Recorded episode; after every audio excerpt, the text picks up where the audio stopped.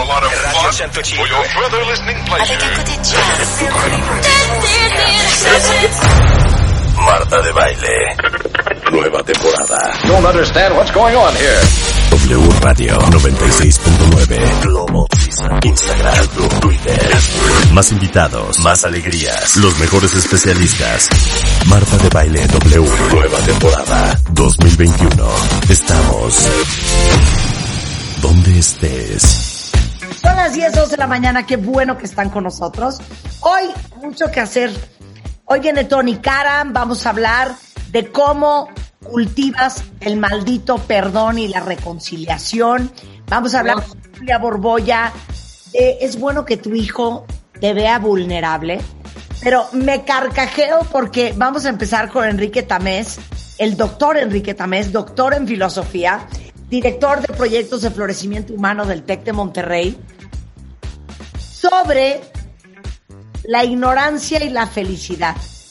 Porque hay un dicho en inglés que seguramente has oído, Enrique, a lo mejor algunos de ustedes también, que dice, ignorance is bliss, o sea, la ignorancia es felicidad. Entonces, la pregunta y el encargo que te hicimos, Enrique, era, entre menos sabes, entre menos entiendes, entre menos profundizas, más feliz eres. Marta, Rebeca, muy buenos días, ¿cómo están? Pues, no sé cómo decirte. Pues bien, ¿no? Como dirían las mamás, estamos, Enrique, que ya es estamos, estamos. No, eh, yo creo que estamos bien, estamos contentos, estamos, estamos ignorantes. A lo mejor por eso estamos muy bien, muy contentos para hacer honor al tema. Es caray. ¿Mande? Ojalá estuviéramos ignorantes.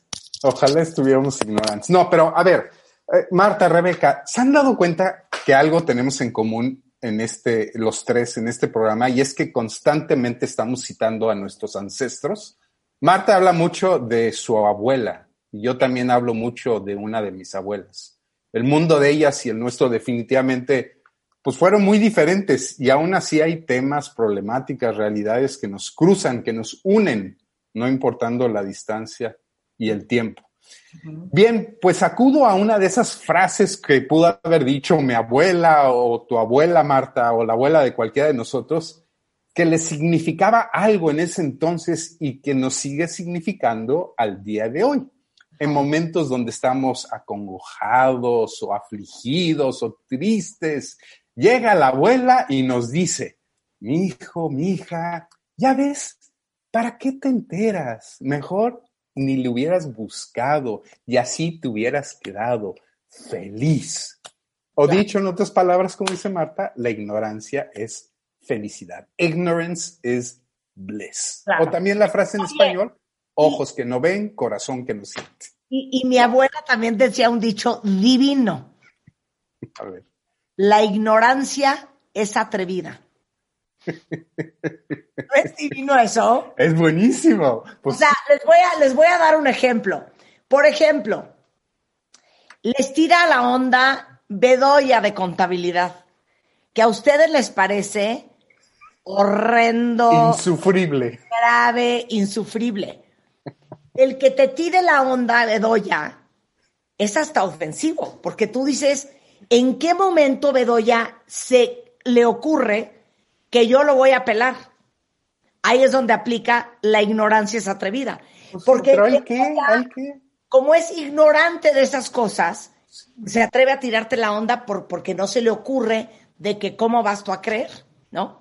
Y, pero a veces nosotros somos el ignorante, o sea, nosotros somos los que no nos, el ignorante, claro. nosotros somos los que no nos damos cuenta y nos atrevemos a cualquier cantidad de cosas y es el mundo el que nos voltea a ver así y nos dice, pobrecitos de ustedes, ¿qué les pasa? Divina, la ignorancia es atrevida. E- Es, es muy atrevida, muy Me atrevida. urge hacer ese libro de las frases de mi familia porque tengo cientos de miles de miles. Entonces regresamos a que, y es pregunta para ustedes, ¿ustedes creen que entre menos sabes, más feliz eres?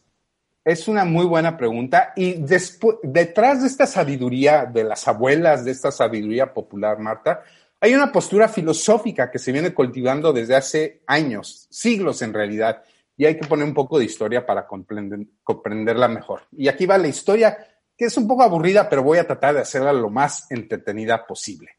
Thomas Gray, que es un poeta inglés del siglo XVIII, eh, le dio el origen moderno de la frase ignorance is bliss en, una, en un poema, en una oda de un prospecto distante al colegio Eton, así se llama su poema, Eton College, que es, recordarán ustedes, un colegio muy famoso en Inglaterra, son estos colegios de tiempo completo, ¿no? A donde los niños van y todo el día estudian el Eton College es muy famoso, pues porque ahí han ido a estudiar personajes tan importantes como los príncipes eh, William, el príncipe Harry, el escritor George Orwell, el actor Hugh Laurie, por ejemplo, entre otros. Y el, el significado de la frase es lo que se lee.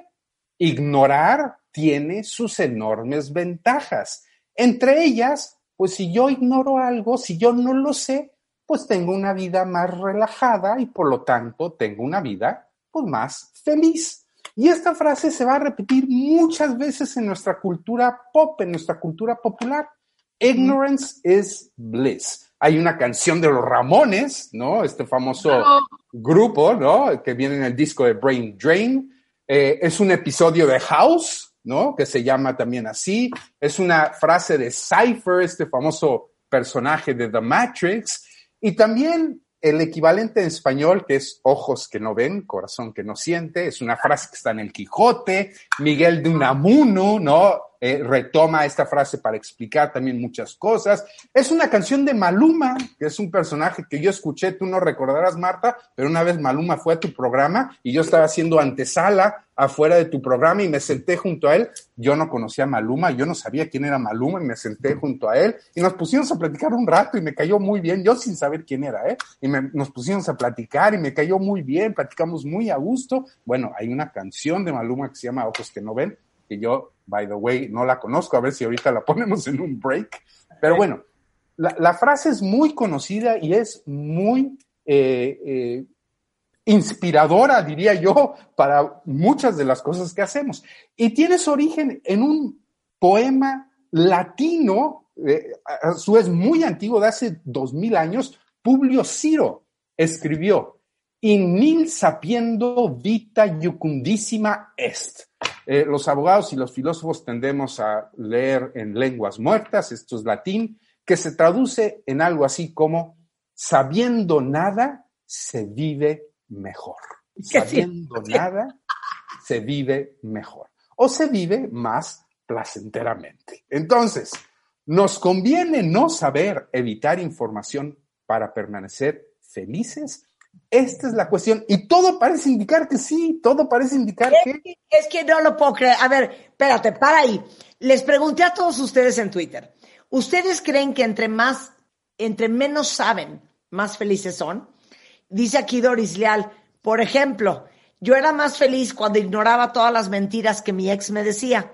Por ejemplo, eh, alguien más dice, eh, 100% eres mucho más feliz este, cuando no sabes nada. Sají dice, eh, entre más lees y escuchas, más conocimiento tienes, lo que te hace saber discernir de las cosas buenas o malas.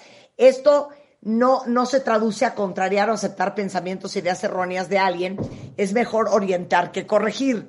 Este, eh, como decía Kurt Cobain, I think I'm dumb or maybe I'm just happy, ¿no? Yo creo que soy imbécil o a lo mejor solo soy feliz. Y para abonar este tema, les tengo que contar esta historia, Enrique. Yo tengo un amigo que es maravilloso con el sentido del humor más ácido que hay. Y entonces un día me lo encontré con un novio nuevo.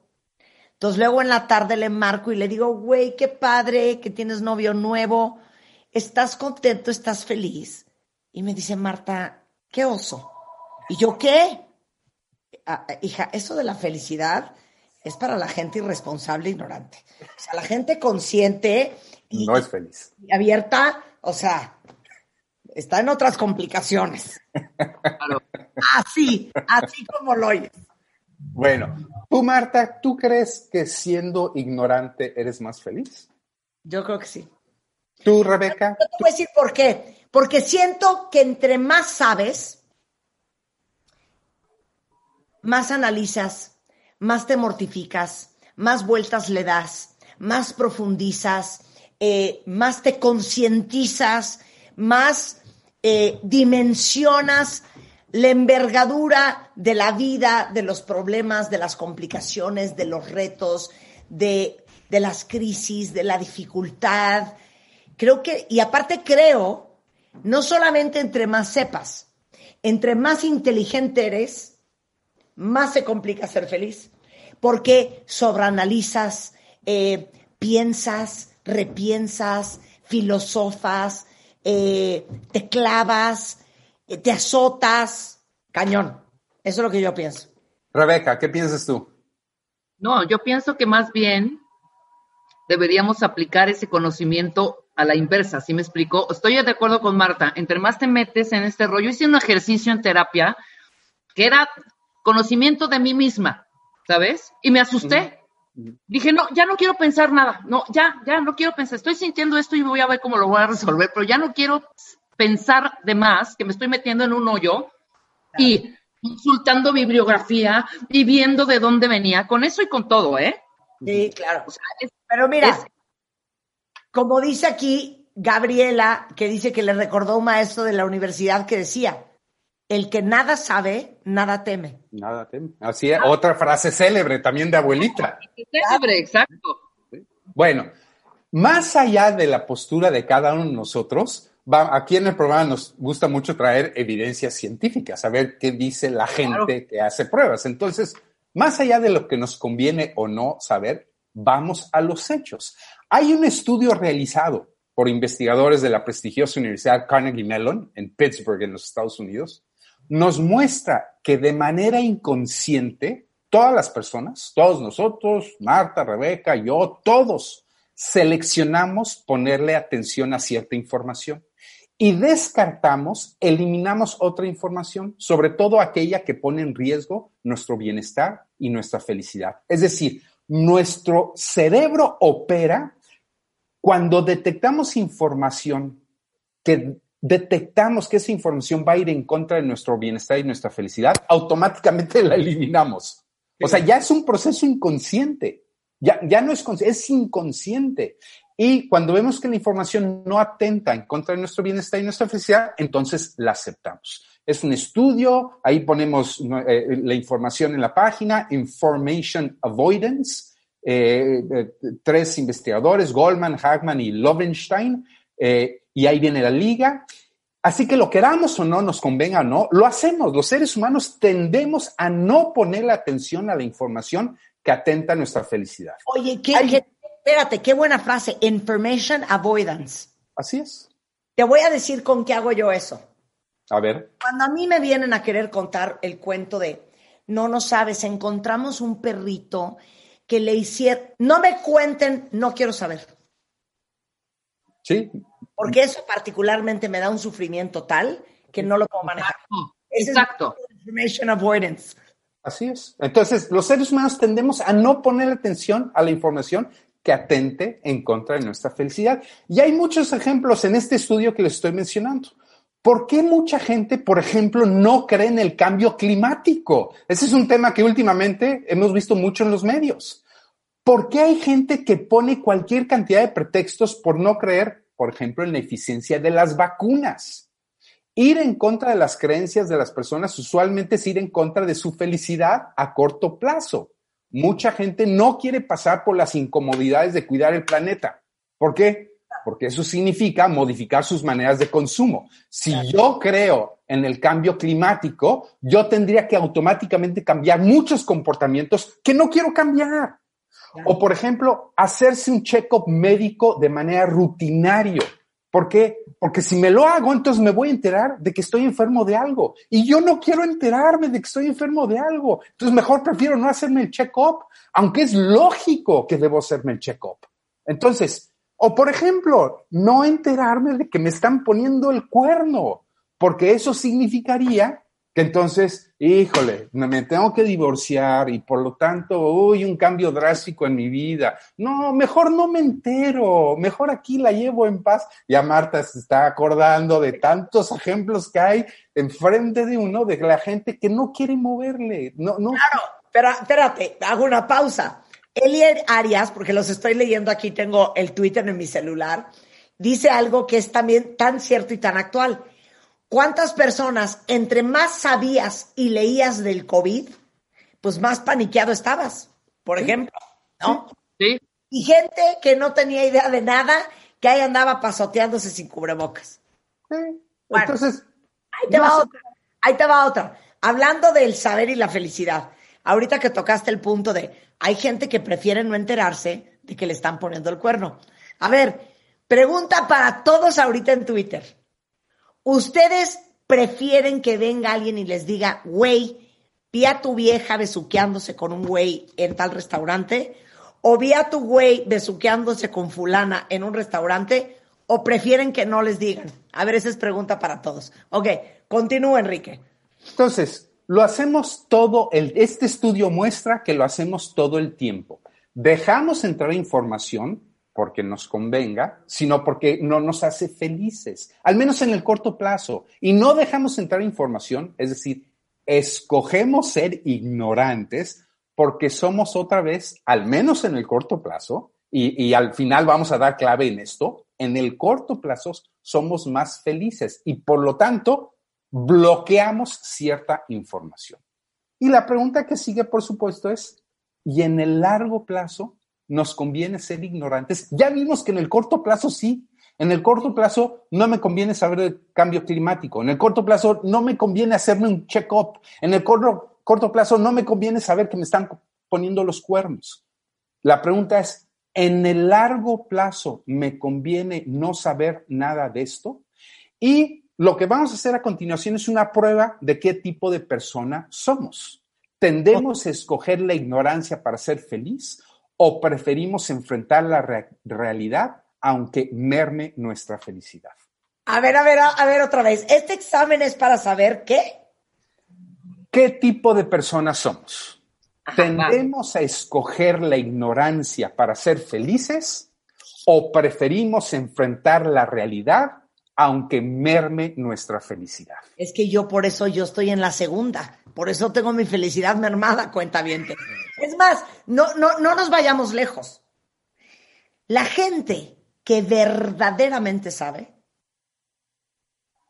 de economía, de políticas públicas, de seguridad, eh, de programas sociales, de eh, políticas internacionales, la gente, oigan como lo dije, que verdaderamente sabe, pues por eso está traumada de cómo está el país. Entonces muchos dicen, ay, no, y pelean y discuten. Pero la gente que verdaderamente sabe está devastada con lo que está pasando porque sabe y entiende mucho más de lo que entendemos el gran grueso de la población. Y muchas veces gente que se queda calladita, ¿no? O sea, no habla, no dice, no, no, ni le pregunten, ¿no? Porque se queda calladita ante sus temas. Claro, claro. Ok, entonces, saquen papel y pluma, vamos a hacer un examen sorpresa con Enrique Tamés. Examen. Sorpresa. Examen. Sorpresa. Examen. Sorpresa. Examen. Sorpresa. Examen sorpresa con Marta de Baile. Es, es, un examen que está en inglés, pero ahorita de todos modos vamos a ir traduciendo en el momento, si te parece bien, Marta. Entonces, es un examen desarrollado por la Universidad Carnegie Mellon. Es una, eh, como dijimos, vamos a ver de qué, de qué lado estamos. Si del lado de la gente que prefiere saber las cosas, aunque eso merme la felicidad, o si más bien preferimos pues, no saber las cosas y ser personas más felices. Entonces, todas las preguntas tienen cuatro opciones a contestar. Definitivamente no quiero saber probablemente no quiero saber, probablemente quiero saber o definitivamente quiero saber. ¿Ok? Entonces, siempre hay cuatro opciones para contestar cada una de las preguntas. Ok, entonces otra vez, definitivamente no quiero saber es uno, probablemente no quiero no saber. quiero saber. probablemente quiero saber. Y definitivamente. Y definitivamente no quiero saber. Esas son las cuatro opciones. La cuarta. Y son una docena de preguntas, ¿de acuerdo? Venga. Entonces, la primera pregunta es, estamos en uno de estos servicios de pruebas de ADN, ¿no? Que ahora sobran muchas en el mercado para saber mis antecedentes y de dónde vengo y todas estas cosas. Y de repente nos dicen que en esa misma prueba nos pueden dar información si somos propensos a tener Alzheimer, si somos proclives, si nos va a dar Alzheimer. La pregunta es, ¿queremos saber si vamos a tener Alzheimer? Definitivamente no quiero saber, probablemente no quiero saber, probablemente sí quiero saber o definitivamente quiero saber. Ay, espérate, qué difícil. ¿Sabes qué? Si hubieras puesto cáncer, yo hubiera puesto no. Pero ¿Y Alzheimer, Alzheimer? probablemente sí. Probablemente la 3. ¿Tú, Marta? La 3, definitivo. La 4 es definitivamente quiero saber. Esa es la 4. Creo que probablemente quiero saber. Voy a estar que me la lleva la chingada, pero quiero saber. ok, Ok, vayan contestando, cuentavientes. Ok, ¿Qué va, hubieras, pregunta. más, ¿qué hubieras contestado si en lugar de Alzheimer ha sido una enfermedad como, o sea, es igual de degradante y muy mala? Pero si te hubieran dicho cáncer, ¿qué hubieras puesto? Yo, absolutamente, definitivamente no. Yo. No. ¿O cuándo me voy a morir? Definitivamente no. ¡Ay, no! ¡Qué horror! Cero. No, no quiero saber. No quiero saber. Ok, Ahí está bien. está. Ok. Ven. Siguiente pregunta. En un check-up, igual, ¿te pueden decir qué tanto tu cuerpo ha sufrido de estrés a largo plazo? ¿Te gustaría saber qué tanto ha sufrido tu, estre- de tu cuerpo de estrés a largo plazo? Las mismas opciones. No quiero saber, definitivamente, probablemente, o probablemente sí quiero saber, o definitivamente quiero saber. Definitivamente quiero saber. Ok. Sí. Digo, yo estoy en el hoyo, yo tengo infelicidad. Número 3. Mismo check-up. Y con una serie de preguntas y sacado de esa información, puedo saber con cierto nivel de certeza tu expectativa de vida. Es decir, cuántos años vas a vivir. ¿Te gustaría saber? ¿Te gustaría saber a qué edad vas a llegar?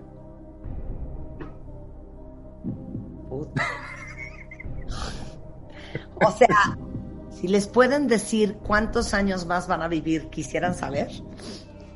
¿Cuál es la de definitivamente no? La 5, ¿va? Creo A cuatro. que probablemente no quiero saber, porque aparte hay una variable aquí. Habemos personas que somos fatalistas. Entonces yo juro que me van a decir que seis meses más. Entonces prefiero no saber. Ok. De acuerdo. ¿Tú Yo igual te marco. Enrique, ¿tú quisieras saber? Yo sí, yo, yo, yo, yo, a, a mí no me importa mi felicidad, yo quiero saber casi todo. Quieres saber casi todo. Ay, Sí. no, qué horror. Ay, no, qué horror. Un amigo mío siempre dice, yo quiero morirme a los 75 años. Yo no quiero envejecer y estar en- con problemas de salud. Y le digo, estás enfermo, güey. Deja de estar diciendo eso que se te va a cumplir. Bueno, vamos a dejar las cuestiones médicas y vamos a cuestiones financieras, ¿de acuerdo? Venga. Hace 10 años invertiste tus fondos en un plan A y no en el plan B, Ajá. pero ya pasaron 10 años. ¿Te gustaría saber cómo te hubiera ido en el plan B? ¡A huevo! ¡A huevo! 100%. Wow. 100%. Sí. Sí. Pues la 4. Definitivamente sí te gustaría saber. Oye, pero puede, puede ser que te haya ido bomba en el plan B, entonces esto va a afectar muy negativamente tu felicidad, ¿no te importa? Es que prefiero saber. Bueno.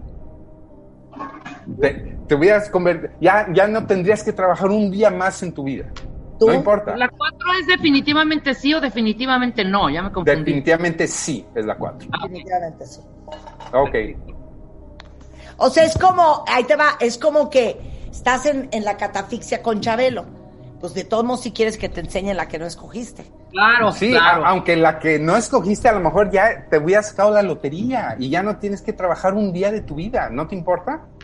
No me importa. Yo sí quisiera saber. Yo también. La 5. vas al teatro y con tu tarjeta de crédito le pides a tu pareja, a la persona con la que vas, que compre los boletos. Pero te da la impresión de que salieron muy caros los boletos. ¿Quieres averiguar por tu cuenta cuánto cuestan los boletos? 100%. Sí. Definitivamente. Entonces la 4. Siguiente pregunta. Compraste un aparato en una tienda y un mes después el aparato dice descuento. ¿Ves cuánto cuesta? Obvio. Y me pasa cada rato. Y me ha pasado, puta, pero me ha pasado de una tienda a otra. O Ajá. sea, en 10 minutos, en 10 minutos. ¿Y vas a ver cuánto cuesta? Sí, Totalmente. Ok, e- eso merma tu felicidad, obviamente. Sí. La 4 entonces. Claro. La 7. Vamos a la siguiente. Le compraste a tu mejor amigo o amiga un libro que te gusta muchísimo. Y, y pasa tiempo, pasa un par de meses. Y no te ha dicho si le gustó o no le gustó. No me toques ese son. Le, le preguntas. Ya ¿Le no. preguntas Si le gustó o no. Y claro. Au- Aunque merme tu felicidad. A lo mejor 100%. te contesta, qué, qué hueva de libro. ¿Sabes que Muchas veces nuestra curiosidad es más grande que nuestra felicidad. Por eso. Entonces sí le preguntas. Definitivamente. 100%. ¿Tú, Rebeca? Sí, claro. Ah, ok. La 8. Le he preguntado. Estoy tan afectada con este tema que ya me metí un río pan, imagínense. Sí, sí, no, no, no. Vas a salir muy mermada, Marta, muy mermada. Venga. ¿Alguien te ha dicho que eres, eh, en inglés se dice quirky, en, en- en español la mejor traducción que encuentro es peculiar. Pero, pues esa persona que dijo que eres peculiar, pues no sabe si es algo bueno o malo. Una flor o un insulto. Exacto, no sabe si es una flor o un insulto. ¿Le preguntas qué quiere decir? ¡Obvio! ¿100% o Claro. probablemente? O- o mejor no. Para que me entiendan, hay un, hay un chiste muy local en mi familia que dicen que todos los de bailes tenemos una adicción a usar la palabra por. Entonces, cuando yo empecé de novia con Juan, mi esposo ahora, un día me dijo, te amo. Y yo me volteé y le dije, ¿por? Por. A lo cual él me contestó, porque eres un espectáculo de mujer. ¿Por? Por. Bueno, pues porque eres preciosa y eres tan dulce y tan inteligente y tan capaz. ¿Por? Entonces, Juan, cuando, Porque eres muy peculiar. cuando conoció a mi papá, le dijo, ya no sé qué hacer con Marta, porque cada vez que le digo que la quiero, me dice por. Y entonces se volteó a mi papá y le dice, pues eres un imbécil. ¿A qué le das tantas explicaciones? Contéstale, porque sí.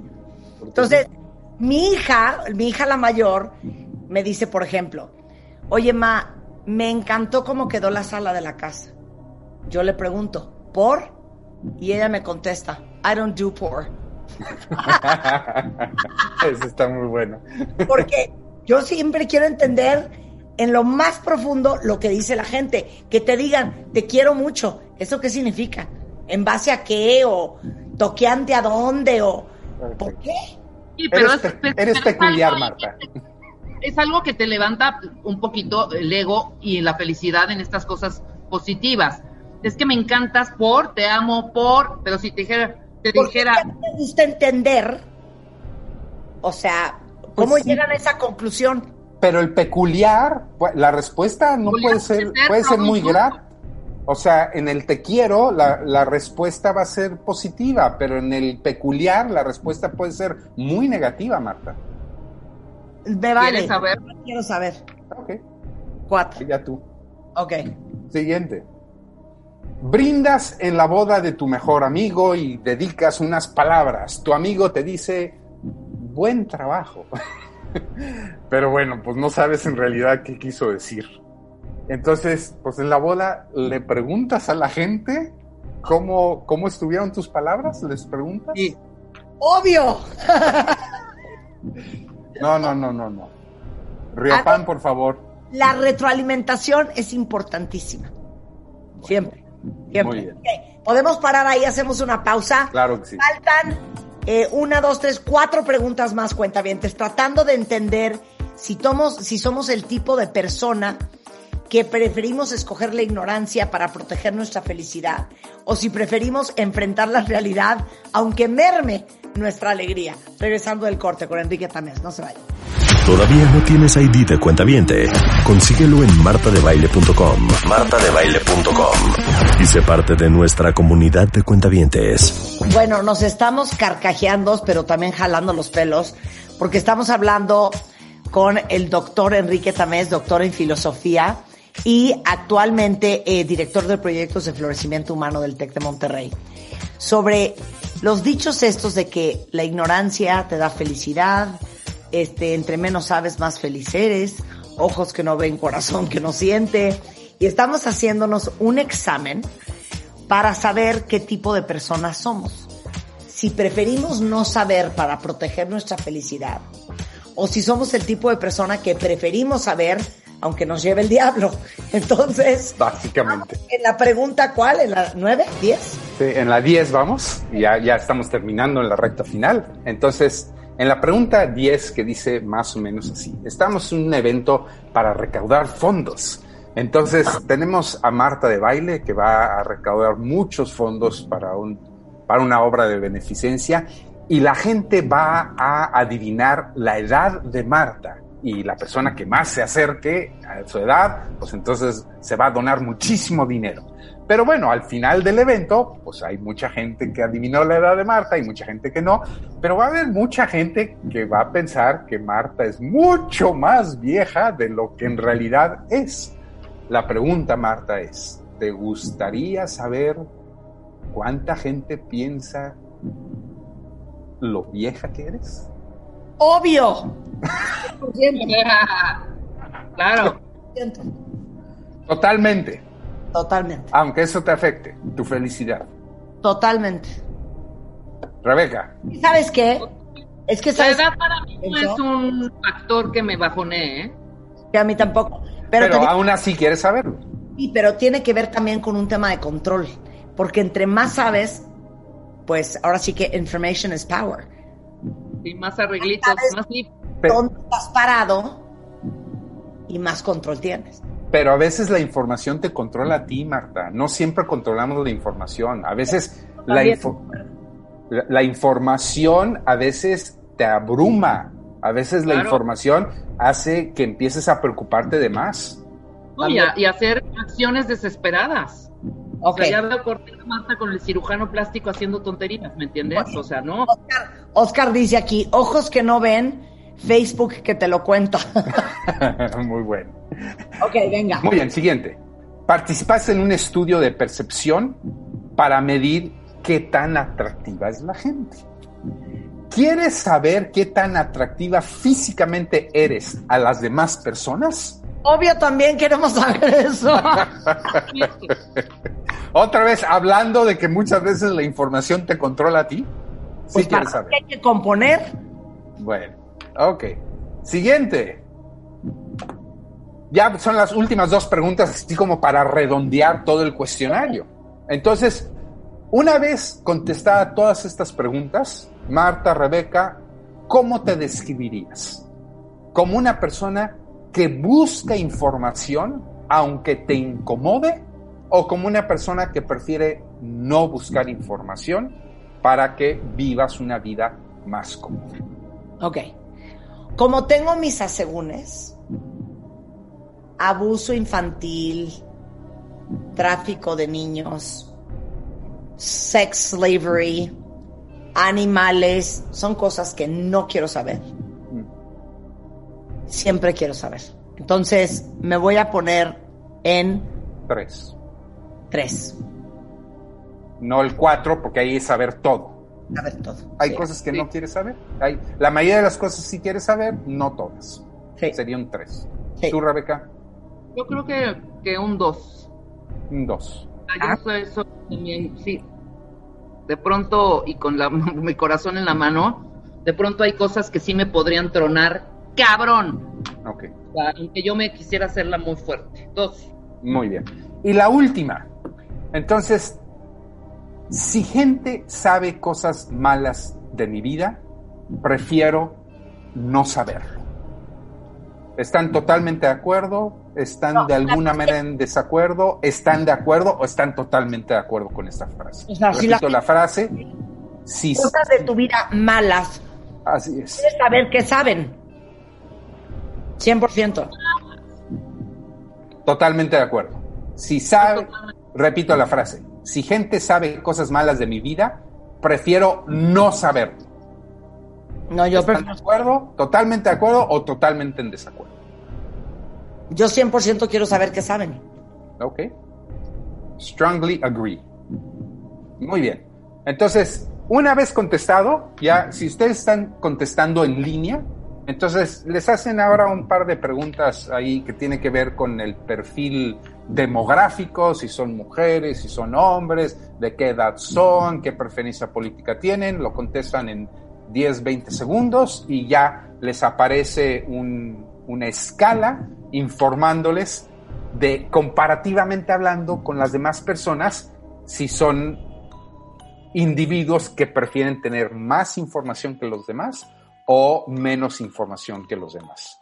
Mientras Marta y Rebeca nos dan el de ustedes, yo les puedo dar el mío y Ajá. yo estoy en un porcentaje de 79, yo estoy por encima del 79% de las personas que prefiere tener más información que los demás. Pero Yo- ¿por qué me ha salido mi resultado? ¿Me tengo que inscribir? No, no, Nada más no. ya rápido, ya. Nada más a mí me está costando la fecha que no me la da. No, ahí debería aparecer. En el caso mío, yo estoy arriba del promedio, tanto de hombres como de mujeres, y yo, yo prefiero tener más información de mi vida, aunque eso me afecte mis niveles de felicidad. Ok, ¿Ya perfecto. les apareció o no? Sí, A mí me ha parecido. O sea, yo ya estoy suscrita al programa. Ya está suscrita. Ya estoy suscrita al programa, pero ¿cómo? ¿Dónde me sale? Ay, ya aquí está Information Preferences Scale. Exactamente. Ok.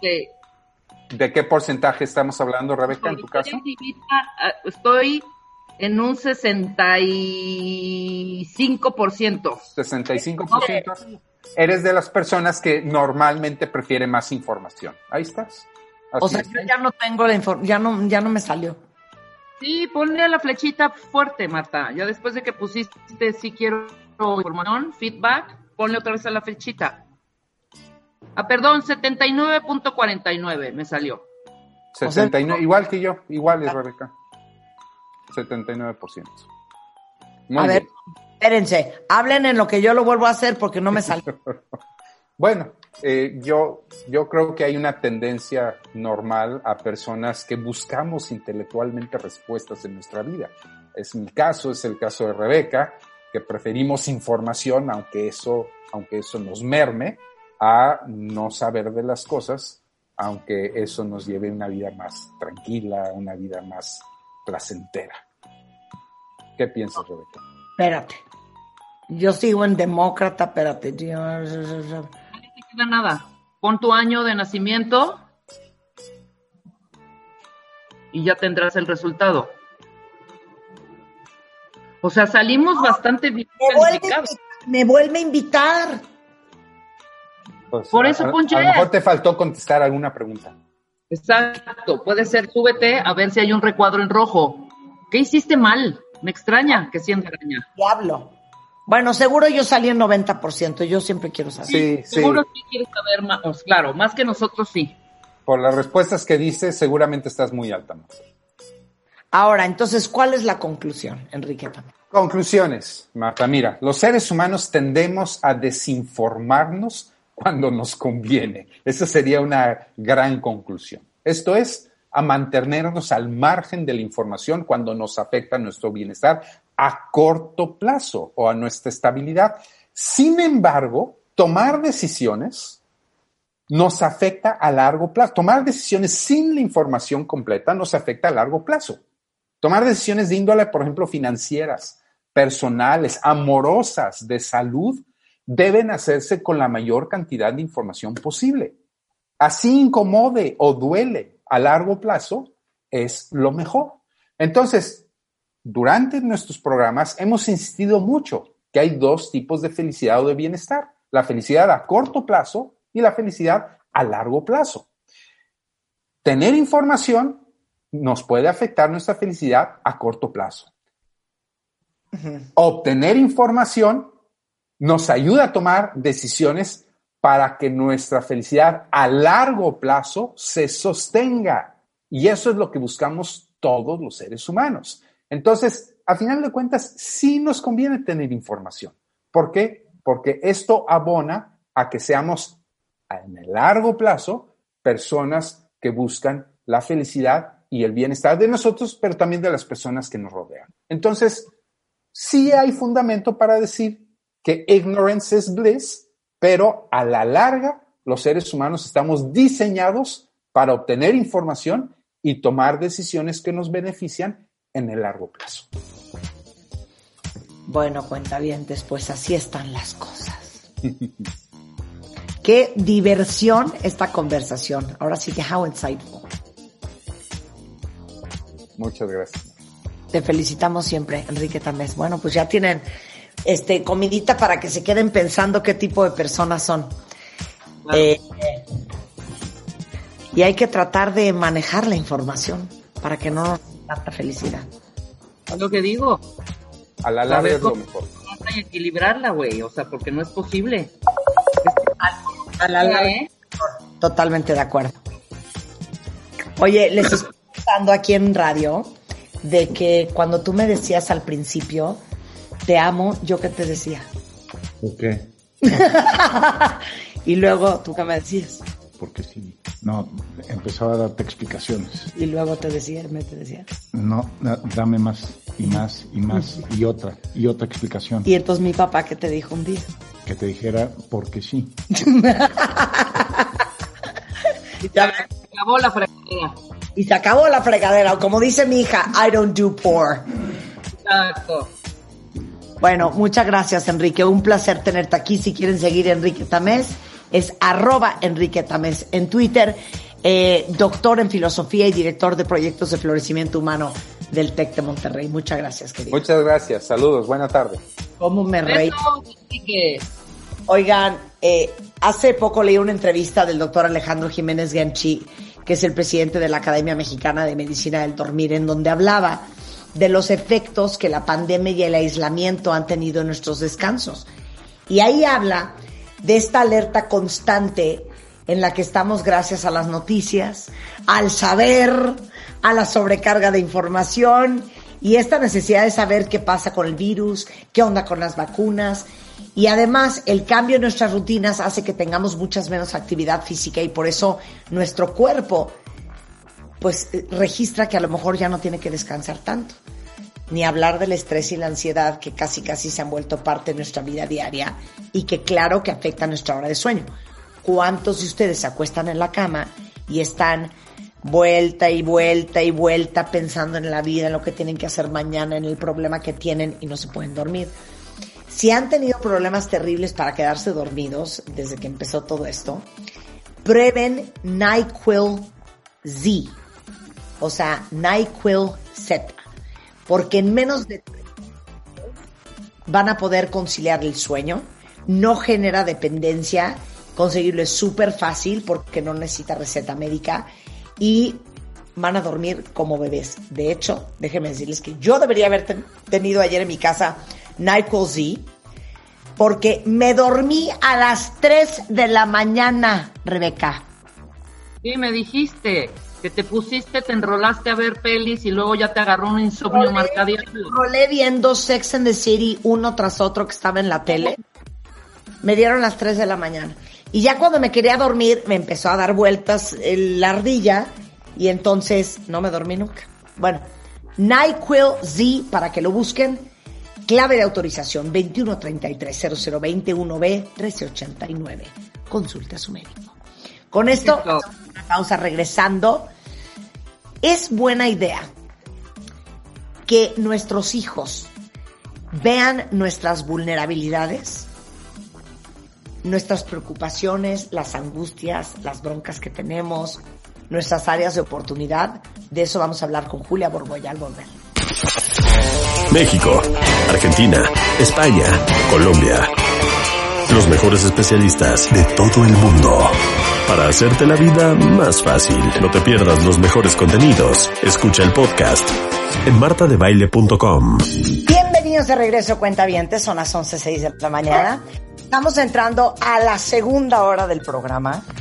Y de lo que vamos a hablar ahorita es muy fuerte. Está con nosotros la doctora Julia Borboya, que es psicóloga, tiene más de 35 años de experiencia tratando niños y adolescentes y nadie mejor con quien hablar de este tema sobre qué tan bueno es enseñarle a tu hijo eh, tu vulnerabilidad o no. Bienvenida, mi queridísima Julia. Hola Marta, feliz de estar contigo otra vez. Oye, ¿sabe, ¿sabes qué estaba pensando ahorita en el corte comercial? Y seguramente cuentavientes a muchos de ustedes les ha pasado. Julia, cuando somos chiquitos, pensamos que nuestro papá y nuestra mamá son lo máximo. Invencibles. Todo pueden, que todos saben, que están en absoluto control, que tienen los pelos de la muñeca en la mano, que son omnipotentes, superpoderosos, que todo, que todo pueden resolver y que ellos, pues son, digamos que invencibles. Claro. ¿No? No, no solo, no solo lo creemos, necesitamos creerlo, porque como cuando eres chiquito eres tan indefenso que tienes que pensar que sí, que ellos van a resolver todo en tu vida. Y luego creces y te das cuenta que tus papás son personas. Sí. Ya, o sea, ya con eso ya quiero llorar. Y, y se equivocan. Y tu mamá ya no es tan bonita como tú la veías. Es más, la ves hasta, ¿no? Y tu papá que era Superman, de plano, pues no, no es para tanto. Pero sí se queda un poco la idea de que el papá nació con corbata y la mamá con los labios pintados. O sea, como que pensar en tus papás como niños chiquitos cuesta trabajo. Y, y, y los vives como infalibles, ¿no? Y además, eso los hace que digan, pues yo tengo que ser como mi papá. Vaya, vaya reto. Pero, pero qué, qué curioso lo que dices, ¿no? Como niño es lo que necesitas creer porque eso es parte de tu seguridad y tu sobrevivencia en este mundo. Por supuesto, sí. Digo, es como si ves, yo siempre pongo ese ejemplo de, es, si ves al piloto del avión en el que vas, lo ves inseguro o lo ves este, tullido al pobre hombre, dices, me voy a estrellar. Entonces, sí, realmente sí necesitas ver padres solventes, o sea, padres que pueden resolver. Pero ojo, el padre solvente es un ser humano. Es que eso es, el trauma, que uno piensa que a tu papá todo el mundo lo respeta, que su jefe no le habla golpeado, que no lo pueden correr del trabajo porque él es un fregonazo, que tu mamá es lo máximo. Eh, claro.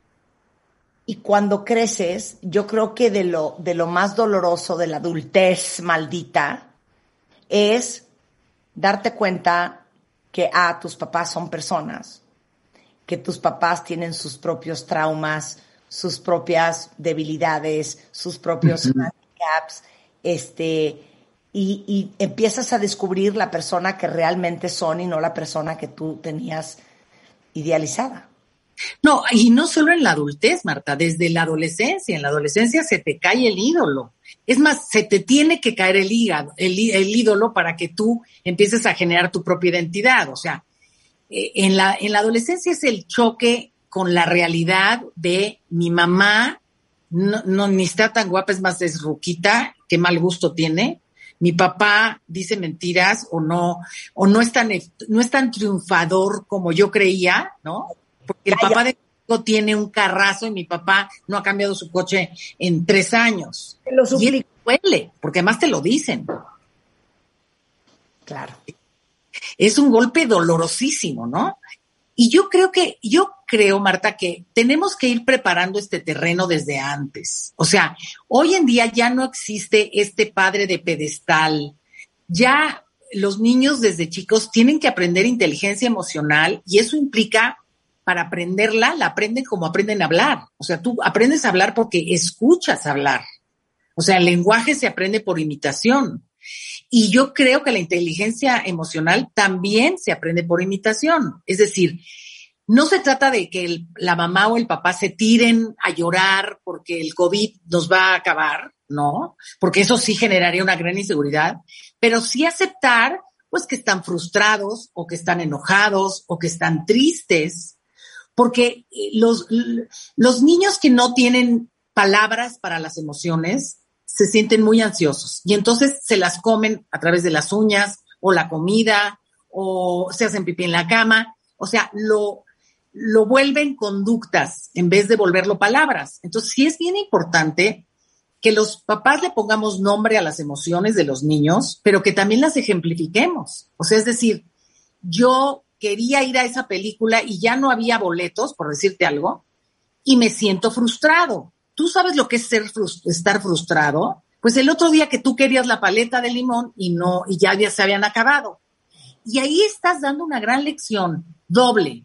Por un lado, estás, estás introduciendo una nueva palabra, un nuevo concepto en el vocabulario de tu hijo. Y segundo, estás dando un ejemplo de que tú también lo sientes. Porque si mi papá es lo máximo, yo no tengo permiso.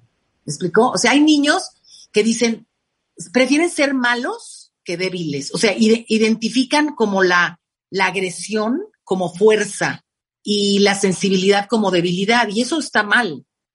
Porque entonces, este, para agradar a mi papá voy a ser rudo o voy a ser ruda. Y no es así. O sea, hoy más que nunca, Marta, necesitamos que los papás varones muestren su sensibilidad. Porque si te nace un hijo sensible, que le guste la poesía o que llore porque el, león, el rey león se murió el papá, ese niño tiene que encontrar una vía masculina para su sensibilidad, porque si no se va a autonombrar raro. Yo no estoy cumpliendo con los lineamientos de ser un macho mexicano o un macho eh, varón, ¿sí me explicó? Y, no, los hombres también lloran, los hombres, los hombres también se sensibilizan con una poesía, o sea, es fundamental en estos tiempos en el que en el que se abre la, el abanico de opciones de género, ¿no? Eh, no sabes cuántos adolescentes, Marta, les pido casi siempre el dibujo de una persona. Y entonces cuando llegan les digo, dibújame una persona. Hombre, lo que, dibújame una persona, lo que tú quieres. Yo quiero saber qué me va a dibujar primero. Y sabes que he tenido muchos casos en los que dibujan una figura asexuada. Le digo, ¿qué es? ¿Niño o niña? No, no es nada. Digo, ¿cómo? ¿Cómo no es nada?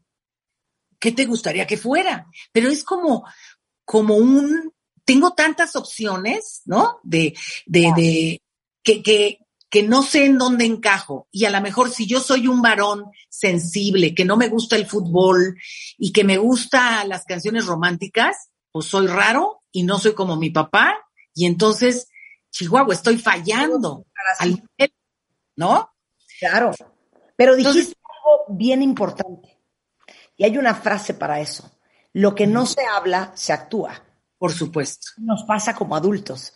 Sí. No dices eh, frontalmente lo que te molesta, pero entonces andas azotando puertas y furibunda, ¿no? Por supuesto. Todavía peor con los niños, porque todavía no tienen ni la madurez emocional ni verbal para a veces entender cómo se articula lo que quieres decir, porque ni siquiera sabes cómo ponerle nombre a lo que estás sintiendo. Y eso, tienes toda la razón, es a lo que se aprende en la casa. Claro, y en el momento en que ese niño eh, llora, hace un berrinche o eh, se encierra en la puerta y azota la puerta, es tu momento de ponerle palabras a eso. Claro. Estás frustrado o estás rabioso o estás celoso. Claro. O sea, nace un hermanito, de verdad, ¿cuántos papás decimos, tú sabes lo que son los celos? Bueno, yo tuve una niña divina que me dijo, yo quiero mucho a Rosy, mi hermanita, la quiero mucho, solo que se consiga su propia mamá. Entonces, claro, la niña, le digo, eso que tú sientes se llaman celos, porque tú crees que tu mamá, por querer a Rosy, ya no te va a querer a ti, pero eso no es verdad. Se llaman celos y mucha gente lo siente. Yo también lo sentí cuando este, mi esposo dijo que una señora estaba muy bonita. Ay, yo me sentí muy celosa. Y entonces, a la hora que yo le pongo el, el sentimiento o la emoción a mi persona, la valido. ¿Sí me- O sea, mamá que es maravillosa, como tú dices, ¿no? Si mi mamá que es maravillosa y que es linda puede sentir celos, ah, ok, entonces yo tengo permiso. Claro. Ahora, aquí es fundamental que los papás seamos modelos de, de sentir adecuadamente. Es decir, sí valido el sentimiento, valido la emoción, pero no la forma como la expresas. Es decir, sí, estoy muy frustrada, pero no por eso voy a aventar la computadora al piso o voy a gritarle a los demás. Ojo, está rete difícil ser modelo tan ecuánime, ¿eh? porque muchas veces Por, porque estoy leyendo este texto y venimos de que muchas veces los niños creen que sus padres nacieron adultos, Claro, que nunca fueron niños, ¿no? Y que nacieron con la seguridad y el desenvolvimiento con los que los vemos. Entonces, ¿de dónde aprende un niño cómo maneja los temores, el miedo, la inseguridad, eh, el conflicto, las emociones? Tu papá, si tú no se lo explicas.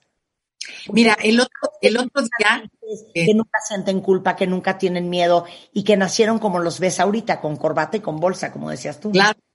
Y, y el otro día tuvimos nuestro taller de astronautas. Inventé un taller de astronautas para ponerles casco a los niños y protegerlos del COVID disimuladamente, ¿no? Y entonces tuvimos nuestro taller y tenían que mostrar a sus papás, hicimos una mini reunión, eran cinco niños, tenían que mostrar las muestras lunares que habían traído del espacio, ¿no? Y entonces uno de los niños, el día del ensayo, ya cuando yo, que ya se acercaba el evento, dijo, no voy a salir, no voy a salir. Su mamá se acercó y le dijo, lo que a ti te pasa, yo lo conozco porque a mí también me ha pasado. Te da, te da vergüenza que todos te vayan a mirar. Pero si quieres, yo te acompaño para que entonces me volteen a ver a mí y no te volteen a ver a ti. Santo remedio. Santo remedio. La mamá conocía ese sentimiento y le dio la solución que ella hubiera querido, ¿sí? O sea, que volteen a ver a otro y no me volteen a ver a mí. Que ese era el miedo fundamental de este niño. Y lejos de mostrarse como vulnerable, se mostró hábil para solucionar un problema con su hijo. Claro. ¿No? Ella le dijo, cuando yo hablo en público, lo que me da vergüenza es que todos me voltean a ver a mí. Pero vamos a solucionarlo. Claro que el resultado fue maravilloso porque el niño ya que se vio ahí y la mamá empezó a hablar, el niño le robó la palabra y habló. Es, es como empujarlos, ¿no? Un buen ejercicio de alfabetización emocional es hacer un concurso en familia.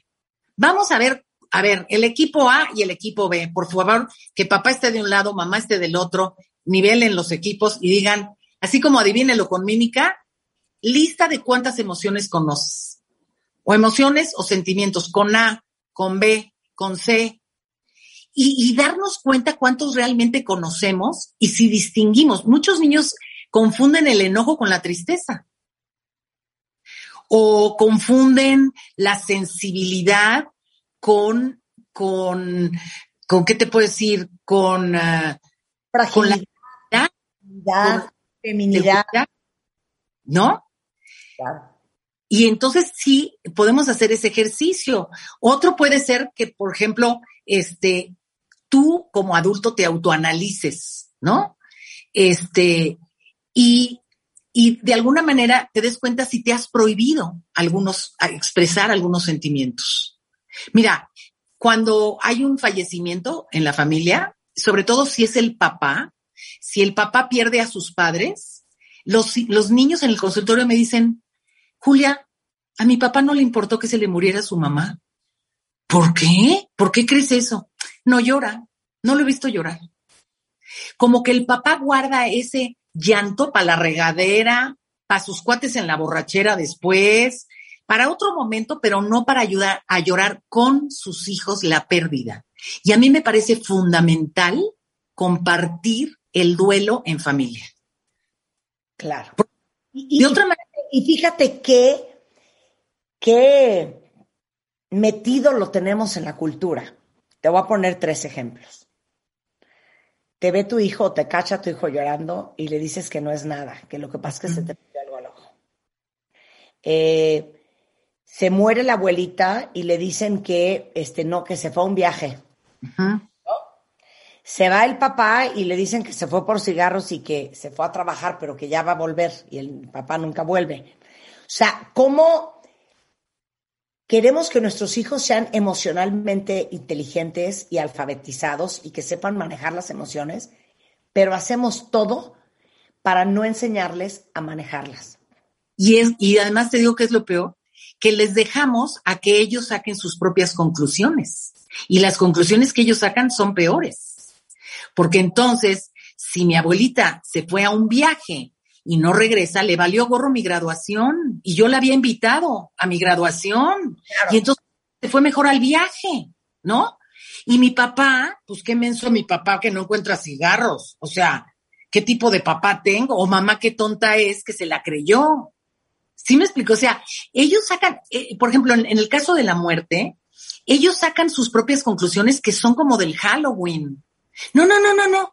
Está, tu abuelito está, está dormidito y no, no, no. El abuelito se murió y morirse es que ya no oyes, no sientes, o sea, porque ellos imaginan, por ejemplo, la muerte como la momia o el, no, o la calaca o algo así. O si mamá está llorando, es, es preferible decir, sí, me enojé con papá. Ay, me enojé con papá. Eh, acepta que hay conflictos y luego, por favor, dale a este niño un testimonio de que ya se reconciliaron, porque luego las reconciliaciones, las mejores son en privado, pero tiene que haber reconciliaciones como, este, oficialmente eh, públicas, el beso, eh, la agarradita de mano, de manera que el niño sepa que ese pleito no es un pleito de divorcio, es un pleito de, de convivir, así como, y sí le puedes decir, mira, Así como a veces tu hermana te cae regorda y te peleas con ella, así papá me cayó regordo Pero bueno, ya luego me cae bien y le doy beso. Y eso es más sano que el niño elucubre una historia parecida a la de su compañero de escuela, que sus papás se están agarrando del chongo en un divorcio conflictivo. ¿No? Un poco lo que digo yo de la divorcitis virtual, que es los papás se quieren y se aman, sí discuten porque conviven, pero el niño ya se imaginó el divorcio y con quién me a vivir y si a ver casa de mi abuelita o con mis padrinos. Y es innecesario ese desgaste emocional. Es preferible decir, sí estoy triste, me peleo con papá, sí, pero ¿qué crees? Hoy papi y yo nos vamos a ir al cine porque estoy feliz. O sea, también expresa sentimientos positivos o de ilusión, ¿no? Hay familias que, que no permiten, por ejemplo, eh, el llanto. No, no llores. ¿Cómo no? O sea, ¿cómo no llores? O sea, ¿Te puede ponerle un off al llanto? Yo no lo he encontrado. ¿No? O sea, no, no, no llores, no llores. Llorando no se soluciona nada. Claro que sí se soluciona. Cuando me muera. Sí, guarda ese llanto para cuando yo me muera. Ay, Dios de mi vida. No, llorar es un desahogo. Después de llorar se siente uno rico. Llora un rato, mi vida. Sí llora, sí, qué mala onda. Ahora, yo te valido. Ahora, ¿ya? eso, Julia, lo que acabas de decir. Claro que hay familias que no se permite llorar. No. No. hay, familias que tampoco te permiten enojarte. ah, por supuesto. Enojada, no te ves bonita, las niñas bonitas o los niños bonitos no se enojan. No se enojan. Y, y va a llevar el policía. Ese niño, ese niño cree que el enojo es blanco o negro. Es decir, o no me enojo, o cuando me enojo digo grosería y media. Nunca tienen grises porque no, tienen, no, han visto opciones. Y yo le digo, a ver, te puedes enojar en gris, que es, este, oye, no me gustó esto que me dijiste, Marta. No me gustó y me sentí muy mal. me estoy enojando, pero lo estoy haciendo en gris. No te estoy insultando, ¿no? Pero cuando los niños no tienen esta, estos ejemplos en casa de enojos grises, tirando más a blanco, tirando más a negro, o sea, de diversas formas de expresar el enojo o diversas formas de expresar la tristeza o la frustración, pues no tienen repertorio de dónde sacarlo. Entonces sí es muy importante ser ejemplo, pero medido. sí, ojo, medido, porque hay muchos, sobre todo las mamás, eh, decimos, no, mi vida es que tu padre, tu padre me está haciendo sufrir y yo, entonces ahí sí no, ahí sí no, para que veas. ahorita vamos a decir que, que sí, cómo va, pero quiero poner otro ejemplo. Ajá. Yo pienso, y tú me corriges, ¿por qué nos desquicia tanto los berrinches que hicieron nuestros hijos cuando eran chiquitos o los berrinches que hacen nuestros hijos ya más grandes? Y yo creo que parte de la razón por la cual nos desquicia es porque no entendemos qué significa, pero más importante de todo, no sabemos qué hacer con esa emoción, que normalmente es de frustración. Entonces, como no sabemos qué hacer con esa emoción, lo nalgueas, lo pellizcas, lo castigas, haces todo lo posible, lo amenazas, le dices que se lo va a llevar el policía, haces lo que sea para que se pare esa emoción, para que se vaya, para que desaparezca, para que, para que ya se calle. Porque no sabes qué hacer con ella, uno. Y dos, como te saca de quicio y te quieres aventar y lo quieres mal matar, te está provocando una emoción a ti de furia, enojo, frustración, que tampoco sabes qué hacer con ella. claro. Y además, ¿qué haces para evitar que la saque? Lo incrementa. Porque el niño está llorando y tú vas y le echas más leña al fuego y te callas y vas a ver. Y si sigues y cuento hasta dos y tres y bueno, ¿no? Y el niño, aunque quiera, no le puede poner off. Es más, le está dando todavía más coraje, todavía más frustración. Yo, yo mi consejo sería, cuando el niño está en una rabieta, aléjate de la escena del crimen. Nada que le digas en ese momento le va a entrar.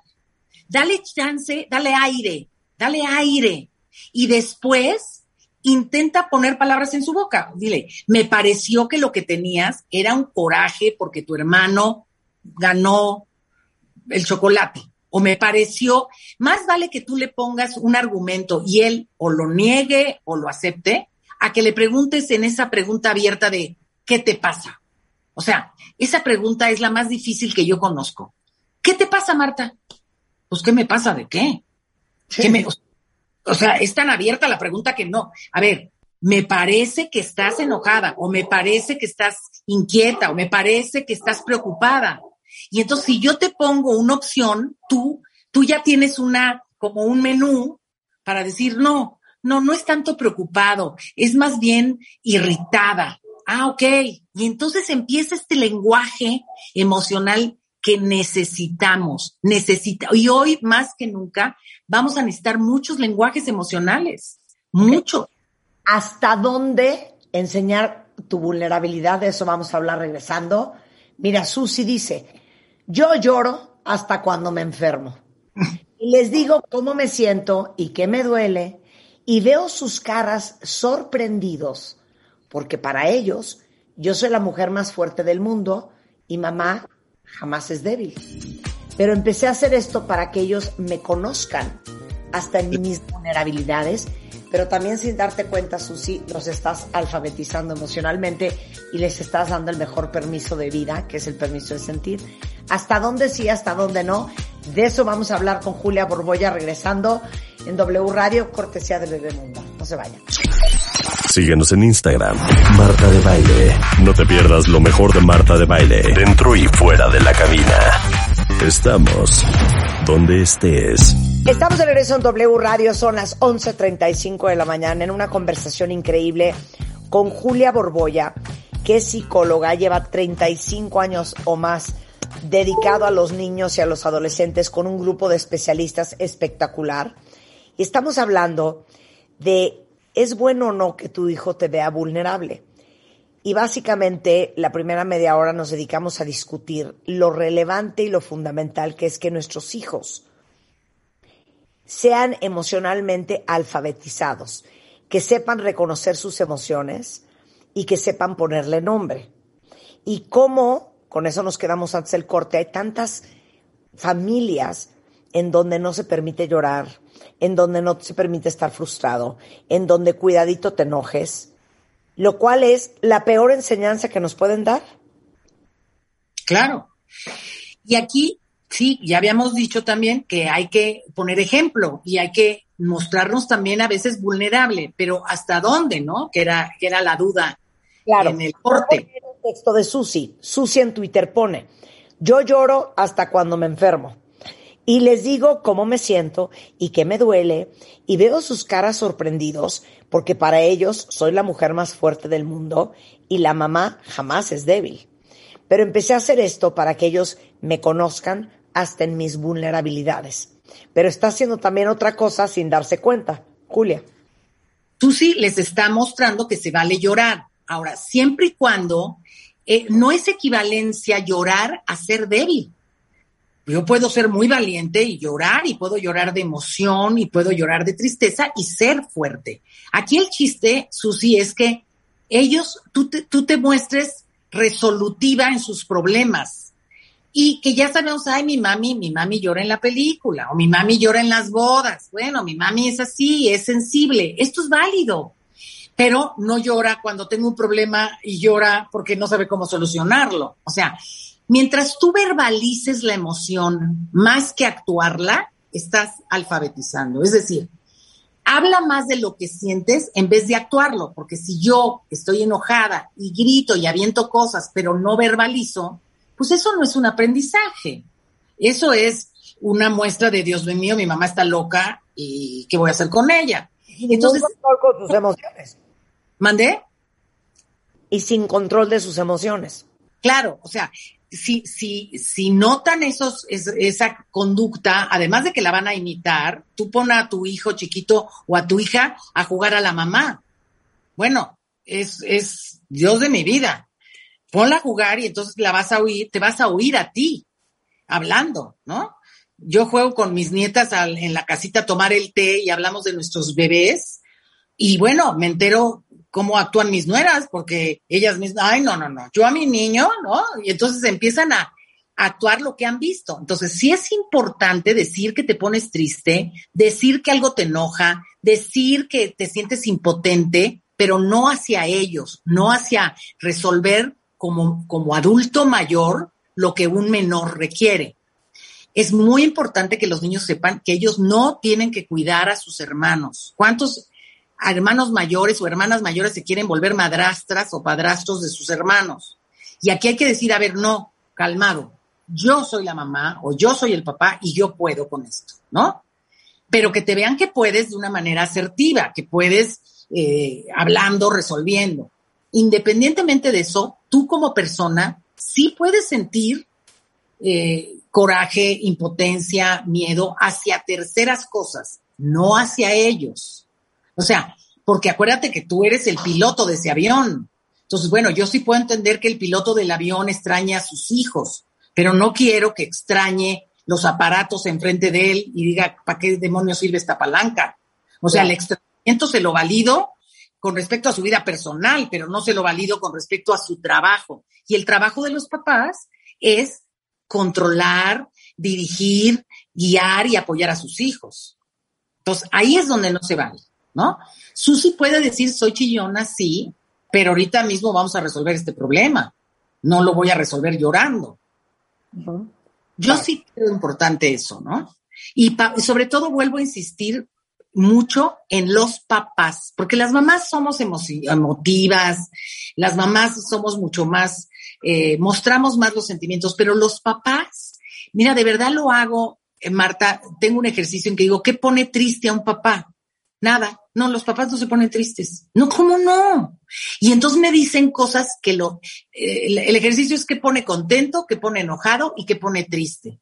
Y me, lo mismo que les pone enojado, los pone triste. Entonces dices, no, ¿cómo? Hay una gran diferencia entre la tristeza y el enojo. Y a ellos les cuesta trabajo porque el papá no lo ha mostrado. Yo creo que el papá debe decir, sí, estoy muy triste porque se murió mi mamá y le extraño mucho. Ahora, no te tires al llanto y no vayas a trabajar porque entonces sí, el niño dice, mi madre santa, ¿qué hago con este? Claro. Pero y puedes verbalizar tu tristeza y cómo la extrañas y, y todo eso, claro. para que el se dé cuenta, porque si no va a decir esto les vale gorro, ¿no? Claro. Oye, ahora, no solamente es ponerle nombre a las emociones, pero dice Mons, ¿cómo le enseñas a hacerle frente a esos sentimientos? Primero, Como, la- como el miedo, como el enojo, como la tristeza.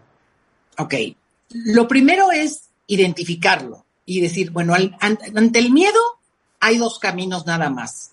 O lo enfrentas o te alejas. Entonces, vamos a ver qué nos conviene, ¿no? Si es, si es un miedo a un león que se salió del zoológico, pues no lo voy a poder enfrentar. Pero si es un miedo a la oscuridad, puedo ir enfrentándolo poco a poco. Es muy importante las aproximaciones sucesivas. Es decir, me da miedo la oscuridad, entonces de día voy a apagar la luz y voy a ver que las cosas son iguales, pero de día. Y poco a poco, ¿no? O sea, así te ayuda a enfrentarlo. El enojo, sí se vale, qué enojo, verbaliza y por esto, por esto, por esto. Ahora, vamos a buscar una manera de, de decirlo sin lastimar. O sea, vamos a decirlo para que la gente se entere, pero no para que sobrereaccione, porque si, si a mí me pegan y yo pego, pues no estoy resolviendo. Entonces, alto al, al insulto, alto al golpe, alto a la palabra hiriente, piensa otra manera y luego verbalízalo. No, estoy de acuerdo. Hay niños que no pueden, bueno, escríbelo. Yo trabajo mucho con las cartas. Con mis adolescentes le pongo, por favor, quiero una carta a tu mamá. Le puedes mentar la madre si quieres. Nadie la va a leer, tu mamá no la va a leer, pero por favor desahógate. Y no sabes cómo le sirve de catarsis. Claro. Y luego, luego le, la- hacemos una traducción socialmente aceptada de esa carta. ¿No? Y ese es un aprendizaje emocional. O sea, si no te importo, yo nunca te importo y eres un egoísta y no sé qué, le ponen a la mamá y digo, a ver, yo siento, eso es muy, el lenguaje yo es fundamental. Yo siento tal o cual cosa y me, a mí me parece que muchas veces tú no me, no me pones mucha atención o no me doy cuenta cuando me la pones. O sea, empezamos como a, a pulir esa carta de manera que exprese lo mismo que sientes, pero de una manera un poquitito más, más amable o, o- o que llegue. Claro. Y eso finalmente es, es alfabetización emocional, ¿no? De eso se trata. Y, y los papás hombres tienen una gran chamba de permitirles y enseñarles a sus hijos hombres que la sensibilidad es también parte de la masculinidad. Eso es fundamental, Marta. Esa es una verdad que urge en estos tiempos. Muchos niños sensibles eh, se salen, o sea, no encuentran una vía masculina para hacerlo. Y entonces no encuentran su lugar. Y yo digo que son gays reactivos. O sea, realmente no, no es que ellos hayan elegido eh, esa atracción libremente, sino reactivamente. Como no encuentro espacio aquí, pues seré que me pongo acá. Y luego por eso hay tanta reversión a nivel de preferencia sexual. Sí la hay. De esto no oímos mucho hablar, pero los psicólogos sí lo recibimos. Tipo, a ver, explica. Pues, pues mira, te cuento un caso de un, un chico que dormía en la, o sea, era una litera abajo, la cama matrimonial y arriba la individual. Y él, dormía arriba. La mamá dormía abajo con el papá sin ningún tipo de pudor. La mamá se paraba desnuda, iba al baño, volvía y el niño empezó a sentir atracción hacia su madre. Porque obviamente estás en la adolescencia, ves a tu mamá desnuda y te conflictúa. Y entonces él mismo empezó a comprar revistas de hombres para que le gustaran. O sea, es tan terrible la posibilidad de que mi mamá me guste sexualmente que prefiero ser gay para, para verme libre de esa, de esa posible atracción. Sí. Ese es un gay reactivo. O sea, el niño sí sentía atracción hacia las mujeres, pero la primera mujer hacia la que lo sintió su propia madre, entonces le pareció diabólico. Claro. Qué ¿No? Entonces, sí necesitamos, primero, las mamás, eh, tenemos que darle paso a los papás de, de- de dar una vía masculina a todo lo que sienta el hijo. Aceptar al hijo sensible. Hay niños que les gusta Frozen. Pues claro, porque brilla. Frozen es atractivísimo. Ya hice yo las capas de los reyes del hielo para un niño y un papá.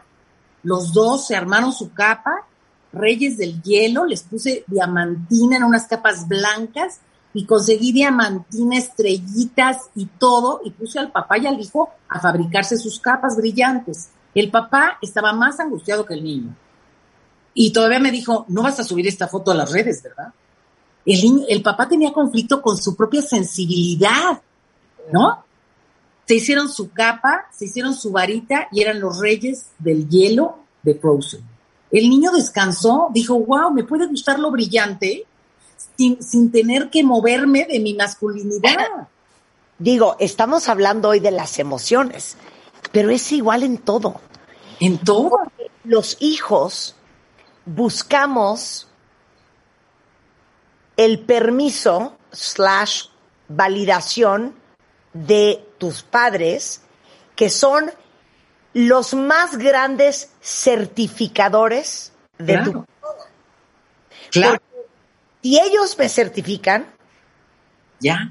yo ya estoy del otro lado, para lo que sea.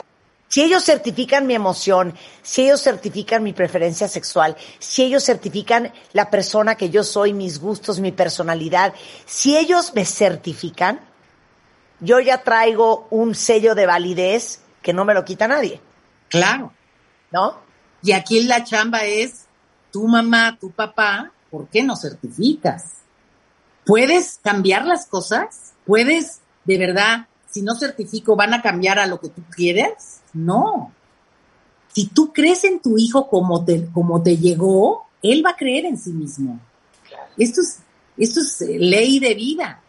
Entonces, sí es importante alfabetizar emocionalmente, validar, y tú validas con tu propia conducta. Lo que hacen en tu casa es normal. Mira, en mi casa comemos eh, milanesa empanizada con mermelada de fresa. ¿Por qué? Pues porque algún día por casualidad fuimos a un restaurante y nos pusieron una mermelada junto a la milanesa. Es la fecha que mis hijos tienen cuarenta y tantos años y toman su milanesa con mermelada. Es como una tradición familiar que está validada porque todos lo comimos y todos lo hicimos y es hasta, hasta romántico, ¿me entiendes?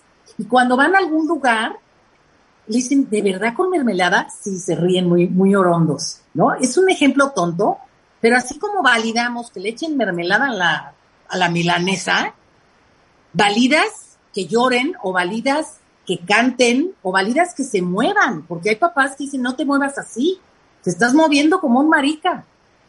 Tú imagínate. Yo creo que si al bailarín este, ¿cómo se llama el gran bailarín mexicano, por Dios? Que se apellida Hernández. Isaac. Si Isaac Hernández, sus padres no hubieran validado su lenguaje corporal, no tendríamos esta representación tan maravillosa de arte que nos da Isaac. Claro.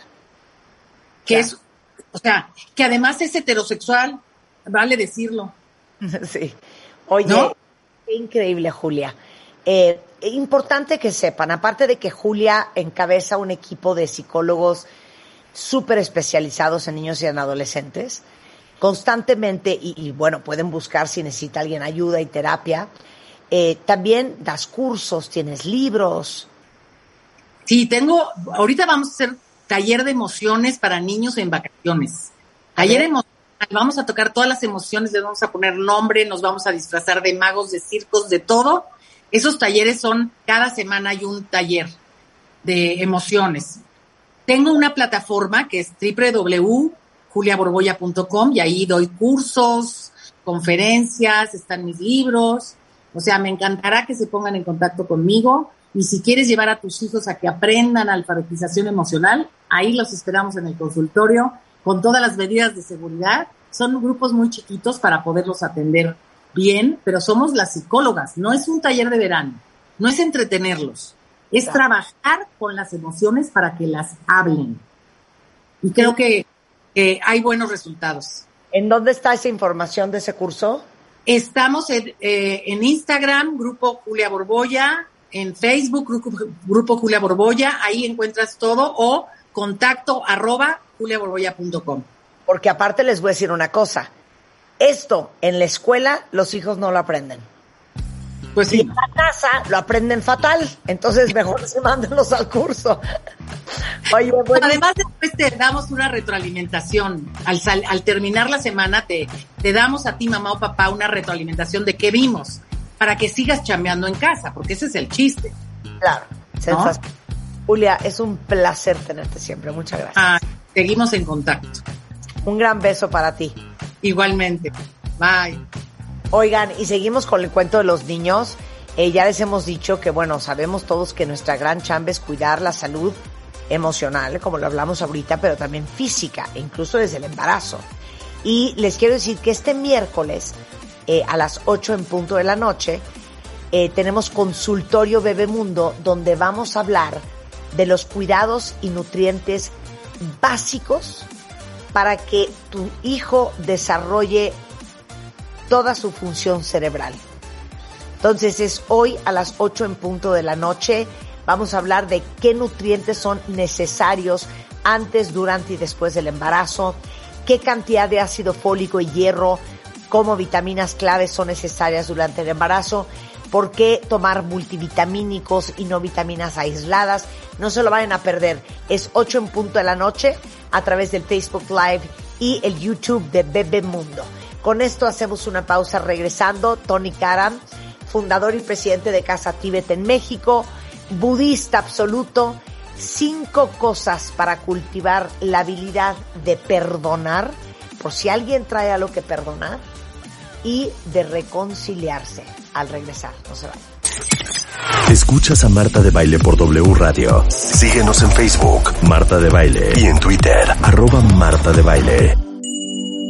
Bienvenidos de regreso. Entrando a la tercera hora, pongan mucha, mucha, mucha atención. Esta es una conversación compleja. Ya saben que Tony Karam es elevado, gusta del vocabulario amplio y entonces hay que poner mucha atención para no perder el hilo. Porque hoy vamos a hablar de cómo se cultiva el perdón y la reconciliación. Tony Karam es presidente y fundador de Casa Tíbet en México, es budista, es un gran promotor de diversas iniciativas orientadas a, a, mejorar la condición de vida del hombre, es licenciado en estudios budistas por la Naropa University en Boulder, Colorado, y nuestro budista favorito en este programa. ¿Cómo estás, Tony? Muy bien y siempre encantado y con un enorme gusto de estar en tu programa, de compartir este espacio contigo, con Rebeca y con todo tu equipo maravilloso que son lindísimos siempre conmigo. Oye, no solamente a nivel personal, las, los perdones y las reconciliaciones que debamos de traer cada uno de nosotros, sino que ahorita estamos en un país bien dividido. Así es. Una ciudad extraordinariamente dividida. Y esa es la razón, Marta, por la que elegimos este tema para discutir y para dilucidar a lo largo de esta mañana, porque en efecto pienso trátase de uno de los tópicos centrales y de trascendente importancia para la vida humana y para la vida social del individuo en términos generales.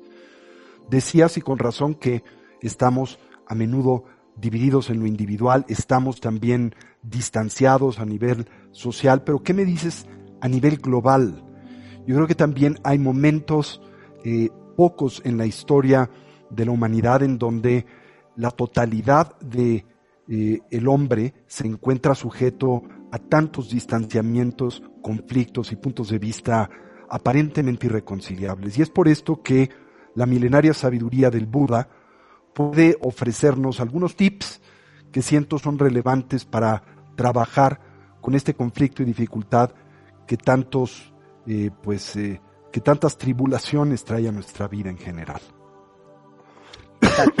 Bien, eh, entonces, pues tratando de seguir tus recomendaciones, intenté sintetizar en cinco pistas, en cinco recomendaciones, en cinco tips, algunas de las instrucciones que la tradición budista nos ofrece para cultivar el perdón y la reconciliación. ¿Sí? Así que la primera entre estas es la siguiente. Perdón, y perdón. quiero someter a tu consideración el siguiente concepto que es muy cabalístico. En el que yo creo mucho. Y la cábala dice, no tienes a nadie a quien perdonar. Y nada que perdonarle a nadie, porque lo que tú crees que la gente te ha hecho, digno de perdonarse o no, es en realidad una lección de los cientos y miles de maestros que pasan por tu vida, que vinieron a tu vida para que tú aprendas lo que tienes que aprender. En efecto, Marta, recordarás, porque es un tema que hemos señalado recurrentemente a lo largo del tiempo en, en tu programa, que un concepto central de la filosofía budista está naturalmente asociado a lo que nos compartes, una afirmación en torno al hecho de que no existe apariencia, fenómeno, circunstancia vital alguna dotada de realidad objetiva.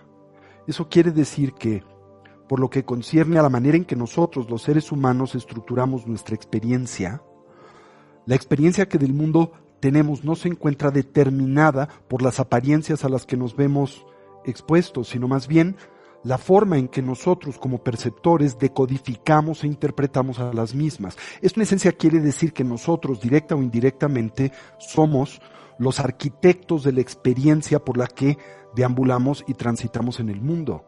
Y eso también quiere decir que los eventos que comúnmente interpretamos como aflictivos en nuestras vidas, pues tampoco tienen realidad objetiva, esto es, no existen tal y como a nosotros se presentan independientes a qué, a la concepción y por tanto la interpretación que de los mismos tenemos. Ok, da un ejemplo. Así es, que lo que en un momento determinado a ti te parece una afrenta, y que tú concibes como dotada de esa identidad intrínseca, esto es, piensas no puede ser vista de otra manera que como una agresión, bueno, la manera en que esa frente a ti aparece depende de la forma en que tú la interpretas, consideras o decodificas. Y si cambia en ti ese punto de vista, lo que en un momento determinado por ti era percibido como una afrenta puede convertirse en una herramienta de desarrollo y hasta un instrumento de gratitud. ¿Por qué? Porque esa persona te pone a prueba, porque esa persona te aporta la circunstancia y condición óptima para tu desarrollo personal y emocional sin cuya eh, injerencia esto no podría llevarse a cabo. ¿De qué depende? Simplemente del cambio de tu punto de vista. ¿Y por qué es viable? Porque nada tiene realidad objetiva. Ya sabes que yo soy tu traductora profesional oficial. Lo que quiere decir, Tony, es que no hay tragedias mundialmente oficiales. Es, depende qué interpretación y qué lectura tú le quieras dar. O sea, uno podría pensar, y voy a poner un ejemplo súper básico, que una tragedia sería que te pintara el cuerno tu pareja o que te dé cáncer. Y yo he conocido gente que dice que el cáncer es lo mejor que le pasó. En efecto, porque quizá les aportó unas... Así es. Les aportó una condición y circunstancia que les permitió crecer o madurar o generar un sentido de apreciación vital con el que antes no contaban. Y no significa que no está canela. No, por supuesto, claro. ¿No? Evidentemente. No que no es difícil. Claro. Pero no tiene por qué ser interpretado, eh, o no tienes por qué creer que solo tiene una interpretación. Es. Exacto. ¿Qué, qué lectura le des tú? Exacto, precisamente no hay evento vital que eh, posea una sola interpretación o una sola lectura. Es un ejemplo que constantemente yo señalo y comparto, el que eh, los libros no tienen una sola lectura, que una obra de arte no tiene una sola interpretación. ¿Por qué razón? Porque ni el libro ni la obra de arte, y para el caso ninguna de las distintas apariencias y circunstancias vitales con las que en la vida convivimos, tienen identidad intrínseca. Eso quiere decir, insisto, que la experiencia que del mundo tenemos no está determinada por el entorno. Sí, evidentemente este le influencia y participa en la conformación de la misma, esto es autoevidente, pero no la determina. Y el factor determinante en la construcción y elaboración de nuestra experiencia es subjetivo, es interno, es cognitivo, es mental y emocional. Así que precisamente uno de los objetivos primarios de la totalidad de este extraordinario edificio de sabiduría que es el Buda Dharma, pues se centra en ofrecernos diferentes estrategias que tienen por objetivo el poder transformar el punto de vista que de la vida y apariencias tenemos aún en las circunstancias más complejas y difíciles, para en lugar de concebirlas como un problema, transformarlas en una herramienta de oportunidad. Ahora, es más, vamos a hacer un ejercicio. Eh, vamos a ahondarnos en la definición del perdón y la reconciliación según eh, los budistas. Así es. Eh, y vamos a hacer algo. Pónganme en Twitter y los mantengo anónimos a todos. ¿Qué sienten que tienen que perdonar, que no han perdonado? ¿Y qué reconciliación tienen pendiente que no han hecho? Y al rato Tony les va a dar un ángulo seguramente diferente al que ustedes tienen de su caso. Pero según el Buda Dharma, el perdón y la reconciliación son cosas diferentes. Explica cada una.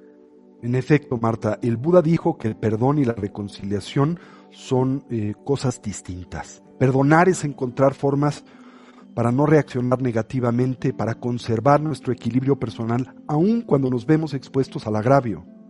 No buscar, por ejemplo, venganza, liberarnos de la ira, del enojo que sentimos hacia la persona que nos lastima. El perdón es esencialmente algo que hacemos por nosotros, para nuestra sanidad interior, podríamos decir. No es algo que necesariamente tengamos que comunicar o explicar a la otra persona. Es una herramienta a través de la cual el individuo se libera del vínculo de aflictividad que en un momento determinado le ata hacia un individuo, hacia una persona o circunstancia. Ese es el contexto de lo que llamamos, evidentemente desde la perspectiva del budismo, perdón. Pero la reconciliación, sí. Perdón no tiene que ver nada con la otra persona. Nada no que ver. necesitas haber hablado con la otra persona. Nada. No, No necesitas ni siquiera comunicar que le perdonas. Claro, no necesitas ni siquiera decirle que ya lo perdonaste. Así es. Es personal y es para, y vuelvo a parafrasear lo que dijiste, conservar tu equilibrio personal, Tu sanidad interior. tu sanidad interior. Y bueno, eso es un tema de eh, pues diálogo y exploración, ¿verdad?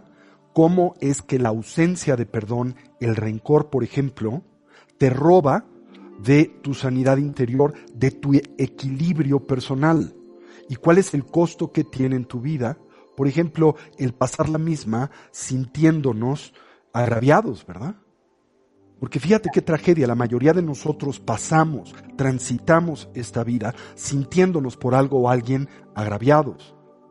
Y nunca pausamos para examinar el costo que ese registro mental y emocional tiene como un elemento que nos drena recurrentemente de nuestra energía vital, ¿verdad? Oye, Así que perdonar es una manera de romper ese vínculo de interacción y fuga energética, energético, emocional, neurótico. Y es algo que haces por ti mismo. ¿Por qué? Porque finalmente la ausencia de perdón, el rencor, representa una de las fuerzas más destructivas e intrusivas en la vida de los seres humanos. ¿Para qué sufrir donde otro? es. Eso es el perdón.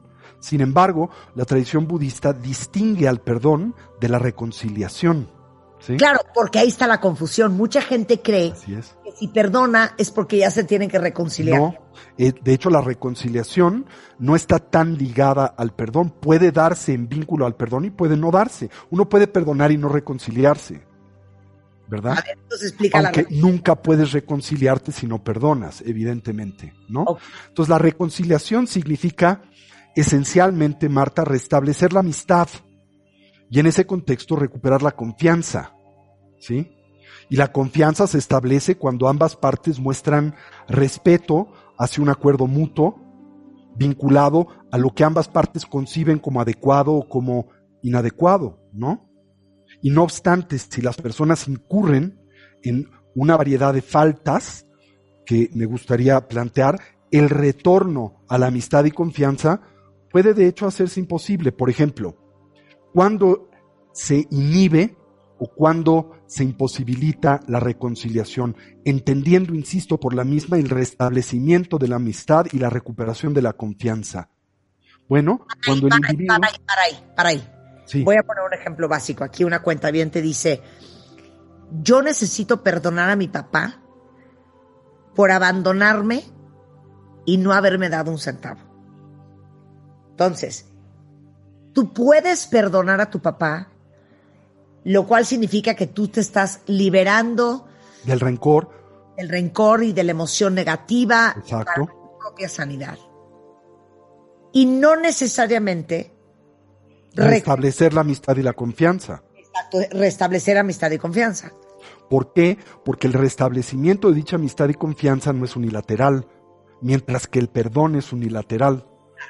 El perdón depende tan solo de ti, es una decisión individual, el liberar el rencor.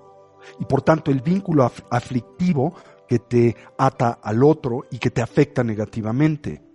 Mientras que la reconciliación, que insisto, es o implica el restablecer la amistad y la confianza, es algo que depende de dos o más personas, ¿verdad? No es algo que puedes tú ejercer unilateralmente.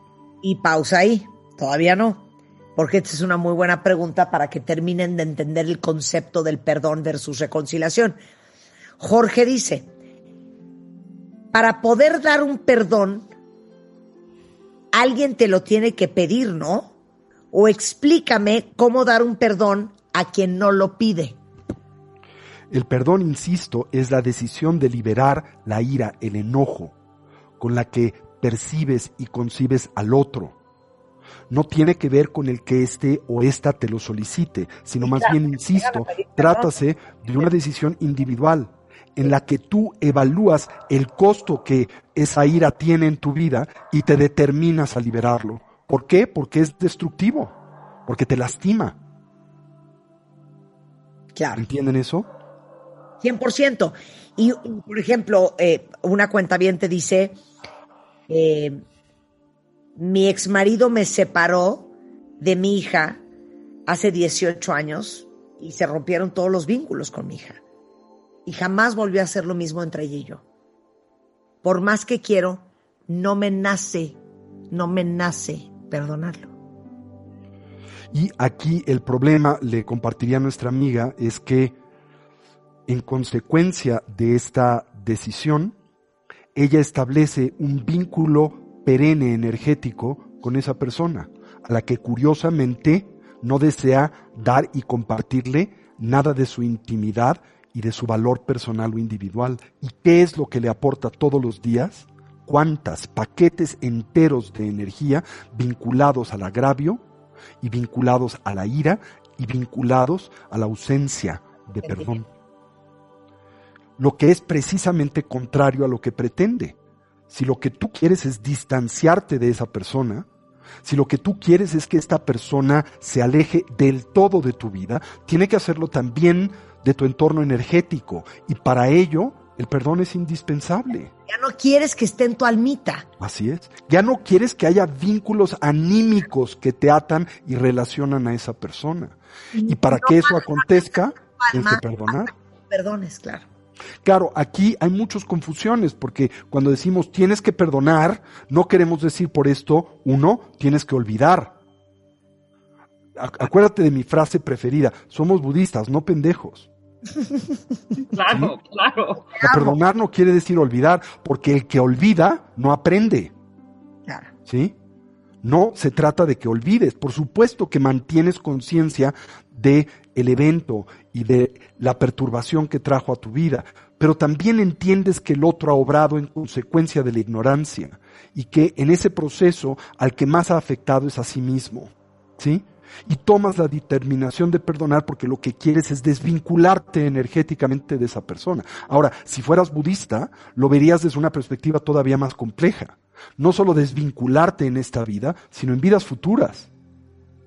La tradición budista concibe a la conciencia como un flujo de eterna continuidad de experiencia que no se crea ni se destruye, que se transforma, que no comienza al nacer y no termina con el tránsito del morir, que continúa y en consecuencia de la maduración del karma o las acciones eh, pasadas, propicia un nuevo renacimiento.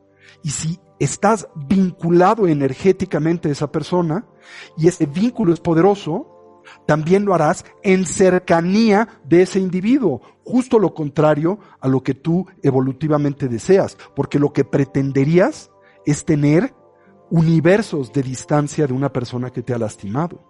Y sin embargo, estas ligas energéticas, como si fueran una eh, línea de pesca, te traen de vuelta hacia esa persona. Y no tienes que esperar a vidas futuras, porque cada vez que recuerdas a esa persona y cada vez que alguien menciona su nombre o cada vez que un evento vital te lo recuerda, pues hay una especie de embestida energética en la que tú emites una enorme cantidad de energía emocional hacia esa persona, precisamente porque no has procesado el distanciamiento y la liberación que acompañan al perdón. Ahora, ese perdón no se lo tienes que comunicar al otro, no es que le tengas que citar en tu casa, hacer una cena maravillosa y decirle que le has perdonado. Es simplemente una actitud interior en donde liberas la ira y el enojo. Ahora, muchas veces uno cree que si uno perdona, estás liberando a la otra persona del pecado que cometió contigo eso no tiene nada que ver con el otro, porque el otro es responsable de sus acciones y sus consecuencias. Desde la perspectiva budista, esto que llamamos karma es individual, y aunque tú perdones a esa persona, esa persona es responsable de sus acciones. ¿Sí? Claro, ¿qué inhibe el potencial y la habilidad de perdonar si tú vinculas al perdón una variable como, bueno, pero de todas maneras espero que experimentes la consecuencia negativa de tus acciones y que eso produzca que renazcas en el infierno. Evidentemente, si esta es tu actitud, no hay perdón y no hay la liberación de la energía de la que estamos hablando. Pero debemos una vez más subrayar que el perdón es esencialmente algo que hacemos por nosotros, por nuestra sanidad interior y por nuestra integridad y coherencia emocional y energética. Porque, a ver, vamos a ser muy prácticos estás mal con esa persona y en teoría tienes algo que perdonarle porque te jodió. Y entonces, no conforme con que ya te jodió una vez, tú le das autorización de joderte el resto de la vida porque un día te jodió. Imagínate qué jodido. Te pongo un ejemplo que es extremo muy bueno. Y te pongo un ejemplo que es extremo. Eh, inclusive no sé hasta qué punto eh, sea hábil emplearle, pero me voy a arriesgar. Imagina un agravio extremo, como el ser objeto de un asalto físico, Marta. ¿Sí? Una violación. Imagina el resguardar el rencor que acompaña a una agresión de esa naturaleza durante una parte significativa de tu vida, ¿no? En alguna ocasión, una persona pues se acercó a uno de mis principales maestros precisamente para compartirle esta condición y circunstancia de la que no podía liberarse. Y había que había sido violada y que no podía eh, deshacerse y distanciarse del rencor que consumía su vida hacia aquellos que la habían agredido, ¿no? Y mi maestro le contestó y señaló algo que me pareció increíblemente profundo, pero al mismo tiempo increíblemente confrontativo, y le dijo, ¿nunca te has puesto a pensar que esas personas que te asaltaron y agredieron físicamente, lo hicieron a una persona que ya no existe en este momento? Esto es, agredieron un cuerpo que no es el mismo con el que hoy tú cuentas, agredieron a una estructura mental y emocional que soy diferente a la que tenías en ese momento, afectaron a una persona que no eres ya. Así entonces, y dada la naturaleza cambiante de la totalidad de tu ser, físico, mental y emocional, ¿quién es el que te continúa agrediendo, el que te continúa asaltando física, mental y emocionalmente? No son esos violadores, eres tú misma. Así que tú eres tu propia agresora. ¿Sí? Libera esa ira para también liberar ese asalto recurrente que emprendes en contra de ti misma. Cállate. Fíjate qué, qué, profunda observación. Quiero atónita. Yo siempre digo que lo que le te pasa a ti no tiene por qué pasarle a tu alma y que las adversidades no tienen por qué definir quién eres. Que es, lo mismo. Justamente lo que dice el Buda. Tú no eres la persona que eras hace 10 años. No eres, pero no eres en ninguna dimensión, no es el mismo cuerpo. La totalidad de tu cuerpo ha mutado y cambiado en el transcurso de ese tiempo-temporalidad. No eres emocional y mentalmente la misma persona, también ha cambiado y transformadose. Así que ¿quién fue agredido? Ya no eres esa persona. Lo único que te vincula a ese evento es la voluntad de hacer lo propio. ¿Y eso en quién recae? En ti mismo. Y por eso precisamente perdonar no es olvidar lo acontecido, ni dejar de entender su complejidad y naturalmente el agravio que eh, eh, se tuvo contigo, pero es liberar la ira y liberar el vínculo energético y emocional que neuróticamente te ata a ese evento y que lo alimenta perennemente. ¿Verdad? Con el costo entero de tu sanidad y equilibrio interior. Porque además, ¿cuánta energía produces?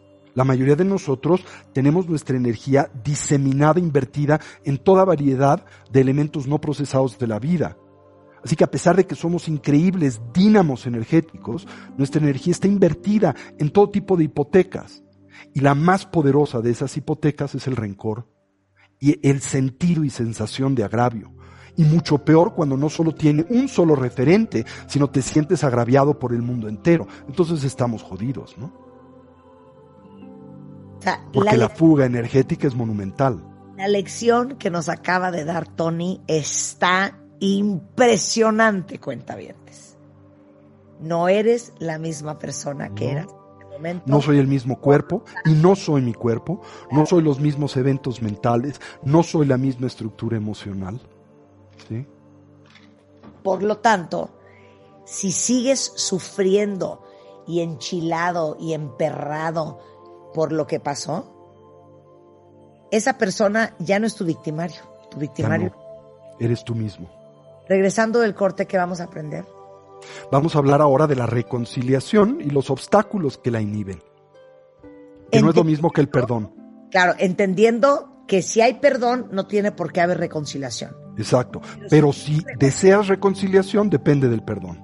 Hacemos una pausa y regresamos. Suscríbete a Marta de Baile en YouTube. No te pierdas los de Baile Minutos, de Baile Talks y conoce más de Marta de Baile y nuestros especialistas. Estamos de regreso en W Radio. Son las 12.40 de la tarde y estamos en profundas reflexiones con Tony Karam, nuestro budista de cabecera, presidente y fundador de Casa Tibet en México, hablando del perdón y la reconciliación, que no es lo mismo. Y si se perdieron la primera media hora del programa, rescátenlo, porque hay unas lecciones de vida que les van a cambiar su existencia. Por cierto, aquí dicen, amo a Tony Karam. Qué amables. Entonces, explicaste al principio que perdón y la reconciliación no es lo mismo. Así es. A ahondar un poco en el tema de la reconciliación. Ok. La reconciliación significa, decíamos, restablecer la amistad y en ese contexto recuperar la confianza. ¿Sí?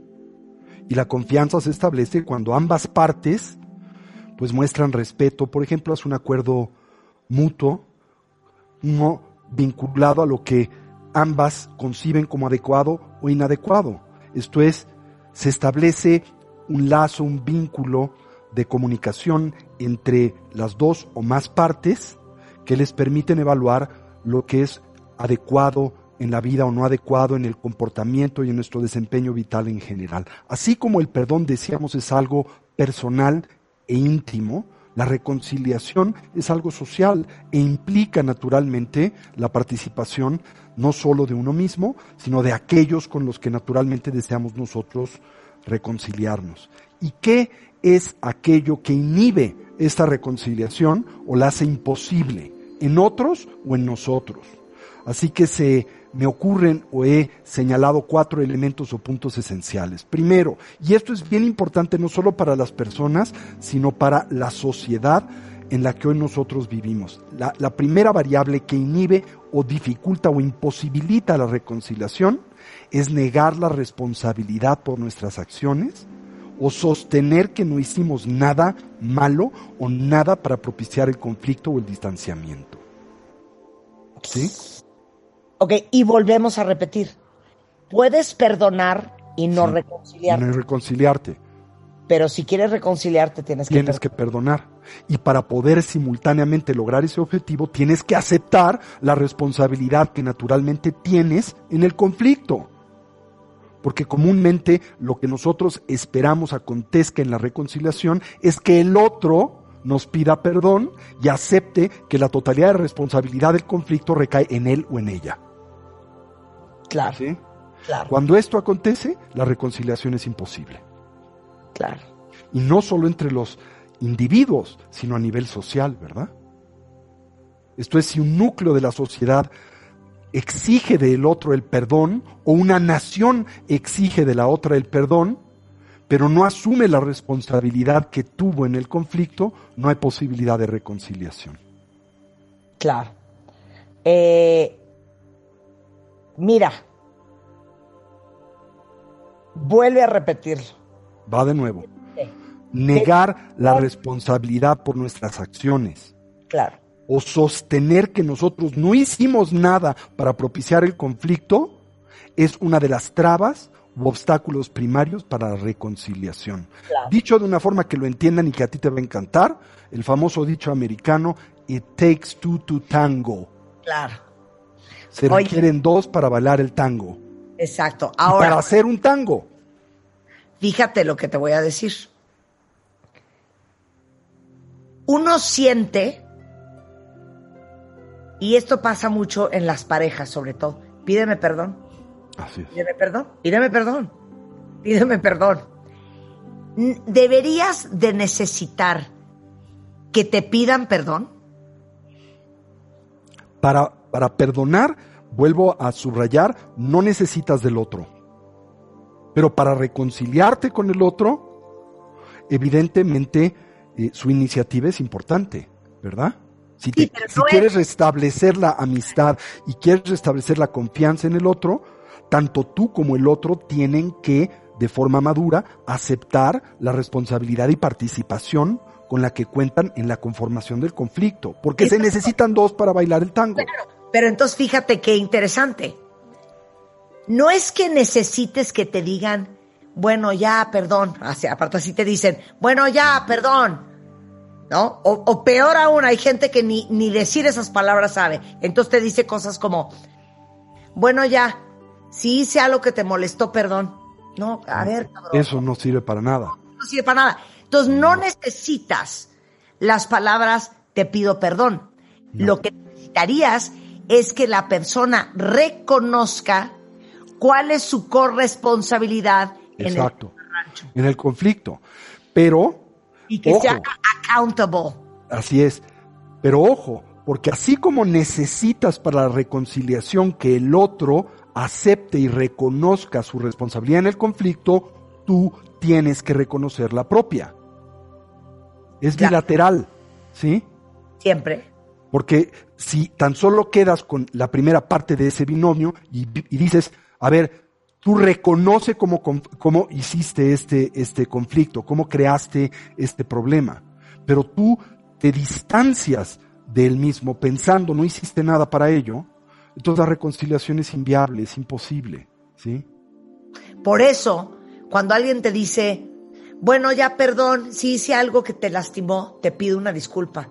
Sí. No puede haber pinche reconciliación. no hay porque no sabes, no estás hizo. aceptando qué es lo que hiciste o no hay reflexión, no hay madurez, no hay crecimiento. Exacto, exacto. ¿sí? En oposición a decir, bueno, y además se vale, ¿sabes, Marta? Decir, no sé en qué te lastimé, pero sí me interesa la reconciliación, así que me podrías explicar de qué manera te lastimé, para que a través de esa forma o medio yo pueda asumir mi responsabilidad, si es que no tengo la capacidad de reconocerla por mí mismo. Ok, pero siempre es de dos porque ahí te va. Siempre es de dos, siempre. Yo necesito que mi esposo me pida perdón por ausentarse mentalmente cuando empecé el embarazo, porque me sentí muy sola aunque estaba conmigo. ¿Yo qué tengo que reconocer? Pues, por ejemplo, ¿qué me faltó para mantener su interés en la relación? ¿Sí? Quizá me concentré en demasía en mi embarazo y descuidé un aspecto fundamental del vínculo que nos, una, que nos une, que no es solo eh, paternal o maternal, pero es de pareja. Entonces quizá le descuidé como pareja. Y, eso es mi responsabilidad. y muchas veces, y pienso en ti, Mons, no es que necesites que te pida perdón. Lo estamos diciendo mal. Es que necesitas que te demuestre que entendió lo que hizo de la coña y saber que no lo va a volver a hacer. Exacto, para que se pueda restablecer la confianza. Estamos hablando de la reconciliación. Claro. ¿Sí? Y para reconciliación, indudablemente la participación del otro es indispensable. Bueno, ahora otra. Dice Adriana, ¿por qué les cuesta tanto pedir perdón? Y yo diría que esa no es la frase correcta. Yo diría, ¿por qué nos cuesta tanto trabajo reconocer y hacernos responsables de las cosas que hacemos? Porque hemos construido una identidad fantasiosa e imposible de nosotros mismos que tenemos que defender y proyectar cotidianamente a una costa de nuestra propia vida. Esa es la razón. Dicho en términos simples, por nuestra egomanía por el ego, por no perder cara, como se dice en la expresión china. Faith, claro. O sea, porque no es que te cueste pedir perdón, más bien es porque sabes que cuando pides perdón, estás aceptando que cometiste un error. Un error, sí. Y eso es cagante. Por eso en la tradición budista se dice que otro elemento que inhibe la reconciliación es concebir a los sentimientos de la otra persona como marginales o ausentes de importancia y así creer que éstas no tienen derecho a asirnos a sus estándares particulares de moralidad. ¿Sí? Concebir a los sentimientos de la otra persona como marginales o ausentes de importancia. ¿Por qué te voy a pedir perdón si eres una pinche loca? No me importa cómo te sientes porque no es relevante. Porque yo siempre tengo la razón. O ¿Para qué te voy a... Ni muerta, ¿cuántas veces no nos ha pasado? Ni muerta le voy a pedir perdón. Porque si le pido perdón, acepto que tuve culpa. Y si yo acepto que tuve culpa, a ese mono no me lo bajo de la espalda jamás, ¿no? Sí. Precisamente no admitir haber lastimado a la otra persona, no darte cuenta que le has hecho sentirse mal. Y finalmente esto es lo importante, no importa lo que hayas hecho o dejado de hacer. En la relación interpersonal lo que importa es cómo es que la otra persona se siente. Y en ese contexto uno tiene siempre responsabilidad directa o indirectamente. Claro. Es copartícipe de ese proceso. Dice, como dice Erika García, no necesito que me lo digas para perdonarte, eso lo decido yo. Pero sí necesito me lo digas para que volvamos a convivir, para que volvamos a ir por los tacos. Y yo le diría a ella necesito que ambos lo aceptemos. Esto es algo que vuelvo a subrayar como fundamental. No es que solo el otro reconozca sus errores. Yo también soy partícipe del conflicto. Nada viene de la nada. Nadie es en este universo víctima absoluta del entorno de los demás. Siempre somos, directa o indirectamente, consciente o inconscientemente, copartícipes de la creación de los eventos de nuestra vida. Así que no solo le pidas al otro, acepte en qué manera o de qué forma te lastimó, tú también tienes que hacer una reflexión y entender cómo propiciaste ese conflicto, porque siempre tienes alguna responsabilidad.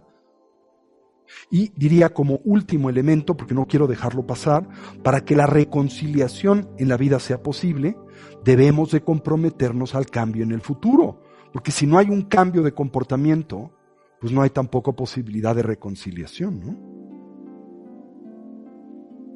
Entonces el incurrir en cualquiera de estas conductas, pues naturalmente, pues lastima, inhibe la habilidad del otro para restablecer la confianza en nosotros y la certeza de que no nos lastimarán en el futuro, todos elementos esenciales para restaurar la amistad y la confianza y por ende para cultivar la reconciliación. Mira, dos casos. Eh, ¿Cómo perdonas a tu mamá que te golpeó tanto cuando eras niño? ¿O cómo perdona a mi papá que me golpeara cua- cuando era niña y cuál sería ahí mi responsabilidad. Bueno, primero, teniendo en cuenta que esa persona actuó de la manera en que lo hizo, movida por la ignorancia, no por una especie de intrínseca maldad, sino por una muy compleja confusión en torno a lo que esa persona pensaba le haría feliz y le conduciría a dejar de sufrir. Entender que esa persona también es consecuente de su circunstancia, como decía José Ortega y Gasset, yo soy yo y mi circunstancia. Nunca te has puesto a pensar que probablemente tu padre o tu madre también fueron objetos de violencia intrafamiliar y que quizás es un patrón recurrente que nunca supieron cómo procesar. Y por último, ¿qué responsabilidad tengo en ello? No, no tienes necesariamente responsabilidad en que esa persona te golpeara, pero sí tienes responsabilidad en seguir siendo golpeada por esa persona. Quizá tu padre murió hace 20 años y sigues sintiéndote víctima de él. ¿Hasta cuándo? ¿Hasta cuánto vas a aguantar esa condición y circunstancia? Libéralo, porque si no va a consumir la totalidad de tu vida. Y nuevamente, no significa que te tengas que No, reconciliar. porque eso depende también del otro y si el otro no quiere cooperar en ese proceso, no lo puedes forzar a ello. Pero sí puedes liberarte de él o de ella. ¿Qué tanto queremos irnos a vivir a casa de Tony? Todos. Sobre todo Cuando tenemos problemas. Deberías de ser como un asilo temporal emocional. Por ejemplo, te dejó el marido, este, te golpeaban de chiquito y necesitas recuperarte, te vas a casa de Tony Karam, pasas un par de meses como trabajo y ya que estés bien y que te hayan sanado tus alas, ya te regresas a la casa. Sería, mira, un éxito. Porque lo vamos a, a hay, implementar. hay rehabilitación para los que beben, para los que hacen drogas.